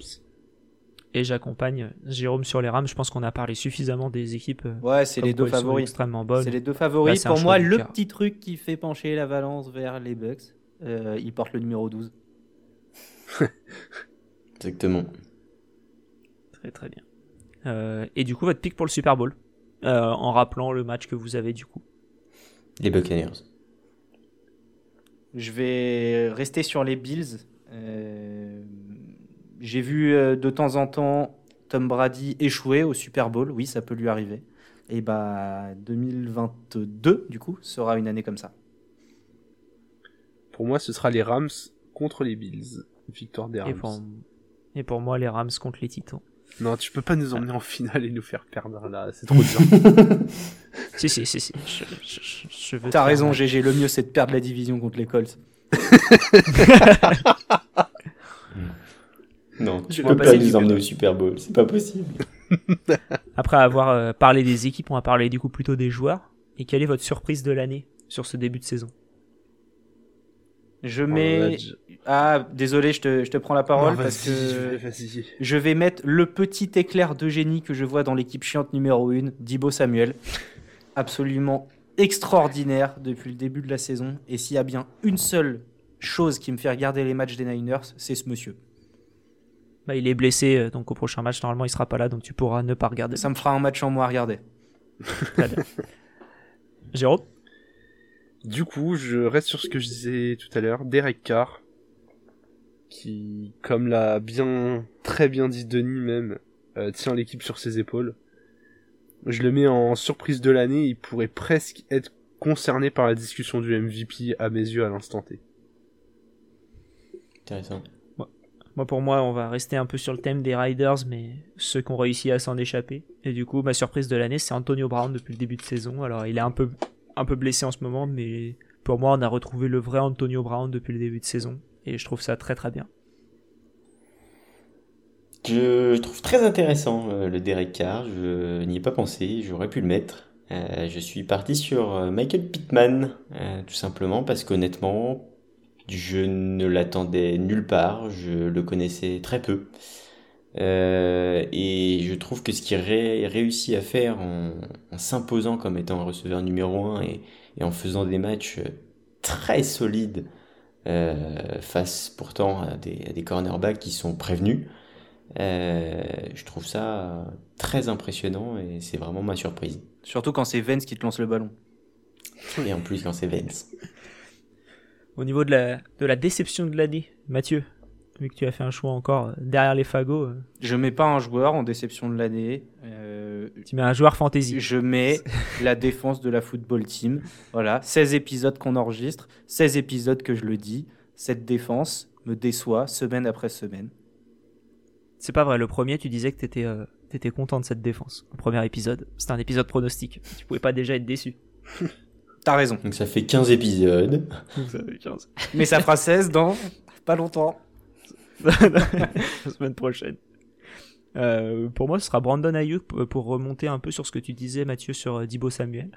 Je m'attendais à ce que ce rôle de Dibo Samuel il soit pris par Brandon Ayuk. on le voit absolument pas depuis le début de saison. Donc, euh, très déçu par Brandon Ayuk. La même pour moi. Ah, mais parce qu'il joue cette saison? Oui, ah, monsieur. Ah, pardon. Il paraît. Mike Davis pour moi, le running back d'Atlanta. Euh, on a déjà assez défoncé les Falcons. Je m'attendais à ce qu'il ait un vrai rôle dans cette attaque. Et il a complètement disparu euh, au profit de, de Cordarel Patterson. Ce qui est pas pour me déplaire, hein, parce que j'adore Patterson, mais vraie déception parce que du coup Davis avait montré de belles choses euh, derrière CMC chez les Panthers. Et je pensais vraiment qu'il remplirait ce rôle de coureur numéro 1. On va passer au coach de, la mi-saison. Euh, qui est-ce que vous voyez? Je vais laisser Denis euh, parler de notre choix commun, Sean McVay. Et qui me fait mal, euh, venant d'un concurrent des, Cardinals. Mais, mais effectivement, Sean McVay, bah, j'en ai parlé tout à l'heure, les Rams, sûrement une des franchises les mieux gérées de la, de la NFL. Et, et pareil, la mieux emmenée par son coach, que je trouve honnêtement impressionnant à la fois dans les matchs, mais aussi en termes de charisme. Euh, je le trouve vraiment très très costaud. Et pour emmener une équipe avec autant de grands noms, je pense qu'il faut être très très costaud. Je vais sauter d'un Sean à un autre. Pour moi, ce sera Sean McDermott, le coach des Bills. Je pense qu'il a su mettre Josh Allen dans les conditions euh, parfaites pour briller. Et rien que pour ça, réussir à, optimiser le, talent d'un QB euh, de cette envergure, je, pense qu'il mérite d'être euh, d'être reconnu. Et pour moi, ce sera Zach Taylor, le coach des Bengals, qui pour moi fait un début de saison exceptionnel, qui a donné une âme à cette équipe des Bengals. Euh, il y a une défense, il y a une attaque, et je trouve ça très très très cool.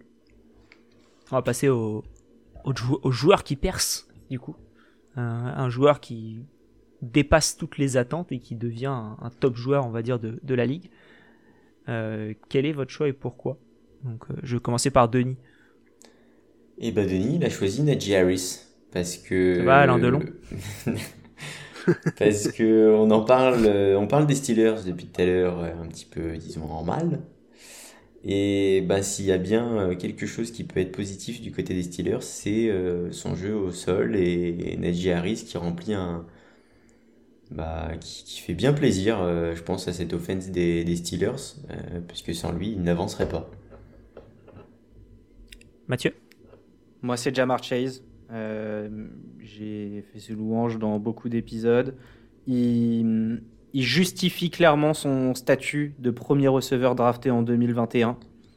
Euh, il se met au service du collectif quand il faut l'être, en, voilà, en allant faire un bloc pour laisser, pour laisser Mixon marquer. Et, euh, on prédisait un, receveur qui avait des mains un peu sûres. Et bah moi je suis désolé, mais j'ai l'impression de voir un receveur qui, qui, est déjà là depuis longtemps. Et je revois un peu le CD Lamb qu'on a découvert l'année dernière. Je lui prédis une belle carrière. Et je conclus avec Cordarel Patterson, que, dont j'ai déjà parlé en, parlant de ma déception. Vu que les deux sont liés, on n'attendait pas à ce que Patterson prenne ce rôle dans l'attaque des Falcons, tant à la course qu'à la réception. Euh, c'est un joueur que j'adorais déjà euh, quand il était dans son rôle de, gadget player chez les Bears. Et ça me fait mais incroyablement plaisir qu'il fasse cette saison. c'est le, meilleur acrobate de l'équipe de cirque des Falcons. Je suis d'accord. Pour moi, le, le, joueur qui perd, c'est Cooper Cup. On, je m'attendais absolument pas à ce qu'il soit le receveur numéro 1 de cette équipe. Et quel receveur numéro 1 Il est Receveur numéro 1 de la NFL maintenant. Hein. De la NFL, ouais. joueur numéro 1, enfin, il est monstrueux, il est exceptionnel. Fantasy, NFL, tout. Ah, s'il y a une chose qui perd, c'est les défenses en ce moment. ouais, clairement. Donc, euh, non, exceptionnel. On va passer au Comeback Player of the Year pour l'instant. Alors, euh, Howard qui se détermine euh, vraiment entre deux personnes, j'ai envie de dire. Et, euh, et on est partagé là-dessus. Euh, moi, mon choix est de Dak Prescott. Point. Et je suis d'accord avec toi. Point. On aurait pu, j'aurais pu mettre Dak Prescott aussi parce que parce que c'est magnifique, mais je vais mettre Joe Burrow euh, à la fois pour le comeback et pour les attentes qu'on en avait. J'ai mis Joe Burrow aussi. Pour moi, c'est comme pour l'équipe la plus surprenante. C'est vraiment les deux choix qui s'imposaient et ça me surprend pas du tout que ce soit partagé comme ça. Mm. On remarque que les Bengals reviennent, hein. euh, équipe, coach, joueur, euh, et on va, on n'a pas fini d'en parler. Maintenant, le quarterback en comeback, c'est une équipe qui fait kiffer quand même. Ouais. On va passer au rookie de l'année, du coup. Bah, euh, du coup. Mathieu, veux-tu commencer? J'ai été assez surpris par ton choix. Bah en fait, je vais continuer mon, mon pronostic de l'épisode 1. Euh, si Mike Jones finit avec les Patriots en bilan positif et accroche les playoffs, je le vois bien euh, rookie de l'année. S'il continue à faire okay. ces prestations-là. Pour moi, Jamar Chase pourrait arrêter sa saison tout de suite, qui serait déjà rookie de l'année. Je suis d'accord. Euh, je pense qu'il peut faire des matchs là, à 50 yards jusqu'à la fin de la saison. Et, et il sera rookie de l'année. Mais en fait, il est au-dessus pour je moi pas mis, il est... Je l'ai pas mis parce que j'ai pas envie qu'il me porte malheur en fantasy. Mais, Très bien. mais si Jamar Chase est rookie de l'année, je signe tout de suite. C'est pour moi c'est une des meilleures saisons rookie d'un receveur depuis très longtemps et pourtant Justin Jefferson a fait un, une excellente saison rookie l'année dernière. Mais Jamar Chase c'est au-dessus quoi. On dirait qu'il a 5 ans d'expérience en tant que receveur. Euh, c'est et la fougue d'un d'un jeune rookie. Il est si beau. Et Denis, on a mis la même chose avec Jérôme. Ouais. On est parti sur Jamar Chase euh, pour exactement les mêmes raisons que toi. Ouais. Il est juste trop fort. C'est, il peut, comme Alex disait, il peut arrêter sa saison maintenant. Il serait rookie de l'année quand même. Ouais, malheureusement, Mac Jones, je pense qu'il, tu vois, il lui manque ce petit truc flamboyant. Euh, il lui manque en fait le, le fait de d'éclater des records un par un en fait. Oui, c'est certain. Après, ils, ont ils, ont tellement l'habitude de, de, filer des titres à des quarterbacks que ouais, c'est on sait jamais. Pour moi, il passe après un Justin Herbert l'année dernière qui a tapé tellement de records que c'est con, tu vois. Il serait arrivé l'année de Justin Herbert, il aurait peut-être eu, peut eu, le rookie de l'année, mais là, t'as un précédent qui a été euh, qui a été mis en place et du coup un Jamar ouais. Chase. Ce qui est con, c'est ce qui est con, c'est que c'est un trophée que tu peux avoir qu'une fois. Ouais. Oui, ça c'est vrai. C'est dur à avoir dans Madden d'ailleurs et dans NBA 2K rookie de l'année, c'est dur. euh, on va passer aux, aux, joueurs offensifs. Et je vois qu'il y a un consensus mm. euh, de, de, votre part, en tout cas. Et étonnant, ton choix d'ailleurs. Ouais. Ok. Vas-y, commence, hein, vu que. Ah ouais, coup, moi, bah moi j'ai choisi, moi j'ai choisi Derrick Henry et ça a été le, pour moi le choix le plus simple que j'ai eu à faire depuis très longtemps. Et euh, Et voilà, parce qu'il était trop fort, il roulait sur la ligue, il s'est blessé. Voilà, mais on fait la mi-saison, on fait pas la saison complète. Donc pour moi, depuis le début de la saison, c'est le joueur offensif de l'année. Ah, le salaud. Bah non mais certes, mais en fait le, la progression par rapport à l'année dernière, Henry euh, la saison dernière il était déjà monstrueux. Et là la saison qui fait Cup, euh, c'est une saison rarement vue statistiquement chez un receveur. Donc bah j'adore le fait que tu défendes Derrick Henry, mais Il Ah, a mais pas moi, c'est besoin pour ça que d'être j'ai mis défendu. Cooper- C'est pour ça que j'ai mis Cooper Cup dans joueur qui perce, qui pour moi, voilà, comme tu dis, il, il augmente les, les attentes que tu avais sur lui. Ouais. Donc, pour moi, le meilleur joueur offensif, ça reste Derrick Henry. Mais Cooper Cup est deuxième, très proche. Tu l'as mis dans joueur qui perce, donc euh, Je pouvais pas mettre deux fois le même joueur, hein, c'est dommage. c'est dommage. Bon, du coup, effectivement, on a tous les trois mis Cooper Cup pour les... la saison qu'il est en train de réaliser. Et les ballons exceptionnels, et cette connexion incroyable qu'on voit avec Matthew Stafford. et il y a encore une quasi unanimité pour le defensive player de l'année, à ce que je vois. J'ai l'impression. Visiblement, puisqu'on est parti euh, tous les trois, Denis, Jérôme et Alex, si j'ai envie de parler un peu comme Denis, euh, sur Trevon Diggs. Mais oui, Est-ce qu'on a besoin d'en dire plus? Je ne crois pas. Mathieu, explique-nous pourquoi tu as fait l'affront de ne pas mettre Trevon Diggs dans ce podcast. Bah, C'était juste pour avoir un deuxième nom. Eh ben, tu vois, s'il y avait un deuxième nom, j'aurais plutôt pensé à TJ Watt. Ouais, Ah ouais. moi, je- Ah, moi, c'est sur Miles Garrett en deuxième choix. Je suis d'accord avec Mathieu. pour le coup. Ouais, c'était mon, c'était mon troisième nom, mais Miles Garrett, il m'impressionne. Il m'impressionne euh, match après match. Et, et il sera dans les papiers, c'est certain. Ce qui me fait mal avec TJ Watt, euh, pour répondre à GG, c'est que c'est, je pense, le joueur défensif le plus régulier de NFL. C'est, Ouais. Il est incroyable de régularité, mais du coup, j'ai peur qu'il passe toute sa carrière à côté du titre de joueur défensif de l'année. Parce qu'il n'y a pas une année où il va exploser des records, où il va euh, complètement rouler sur tout le monde. En fait, il roule sur tout le monde, mais de manière régulière. et, et du coup, en fait, j'ai peur qu'il ne l'ait jamais. On dirait, on dirait Derrick Henry, mais de l'autre côté.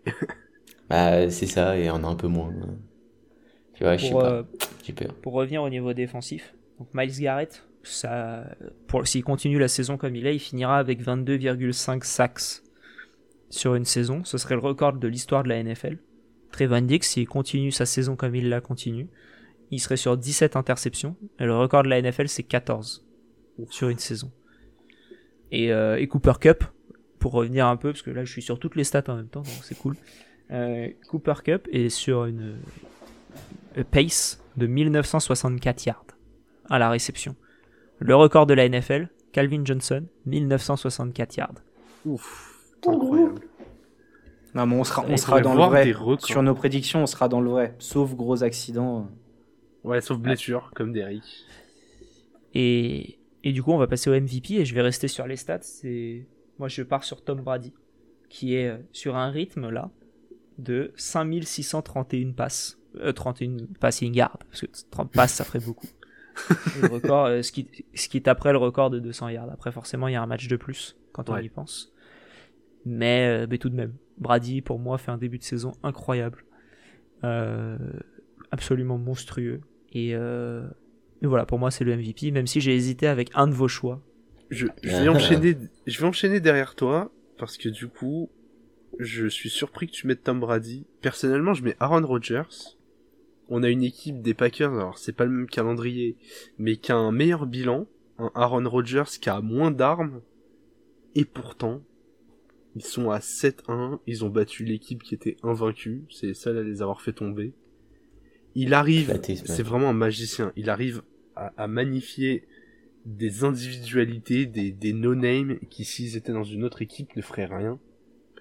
Je suis stupéfait du talent de ce joueur. Je pense que, à part, à part Russell Wilson à son top, je pense vraiment que c'est le joueur qui a le plus de talent en NFL. Bah, si tu veux, je vais te dire pourquoi j'ai mis Brady, parce que le nombre de points mis par les Buccaneers, c'est 31, 48, 24, 19, 45, 28, 38, 27. Ah, mais, mais, mais les mêmes armes à Aaron Rodgers, quoi. Mais Aaron Rodgers préfère prendre un contrat à 40 millions. Oui, ça c'est vrai. voilà. Il est valuable dans tous les sens du terme. Exactement. Pour ma part, j'ai choisi Matthew Stafford. J'ai beaucoup parlé des Rams euh, en bien. Et je trouve que Matthew Stafford euh, est arrivé au meilleur moment dans la meilleure équipe. Et, en fait, de ce fait, euh, il est en train tranquillement d'installer un jeu qui est parfait. Et je vois pas quel grain de sable pourrait entrer dans ce rouage et tout dérégler. Donc euh, il roule tranquillement et il va arriver tranquillement jusqu'à son titre de MVP. Euh, moi, je vais sur Josh Allen pour une fois de plus coller à mon pronostic de l'épisode 1.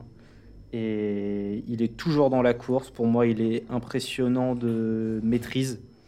Il est impressionnant d'utilisation de ces trois armes, quatre armes quand Knox est là avec Beasley, Sanders et en receveur.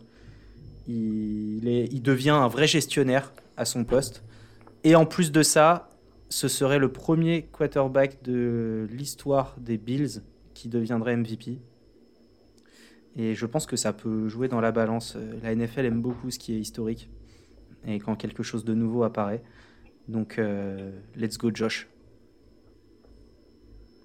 De toute façon, on vient d'aborder les, les quatre meilleurs quarterbacks de la NFL euh, à l'heure où on se parle. Ouais. Très clairement. Peut-être une petite mention pour Kyler, je dirais. Pour Kyler et en Dak. plus. Kyler qui fait un, un début de saison excellent, je trouve.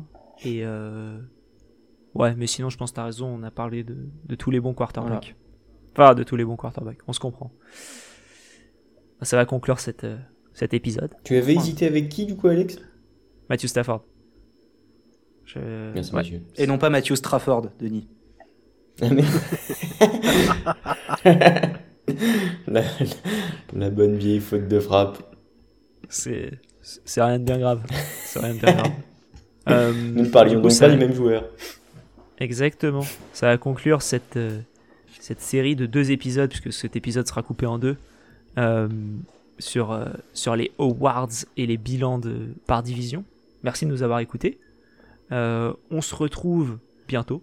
Pour le deuxième Pas semestre. encore quand pour le, deuxième, pour le deuxième semestre, on va faire une petite pause. là.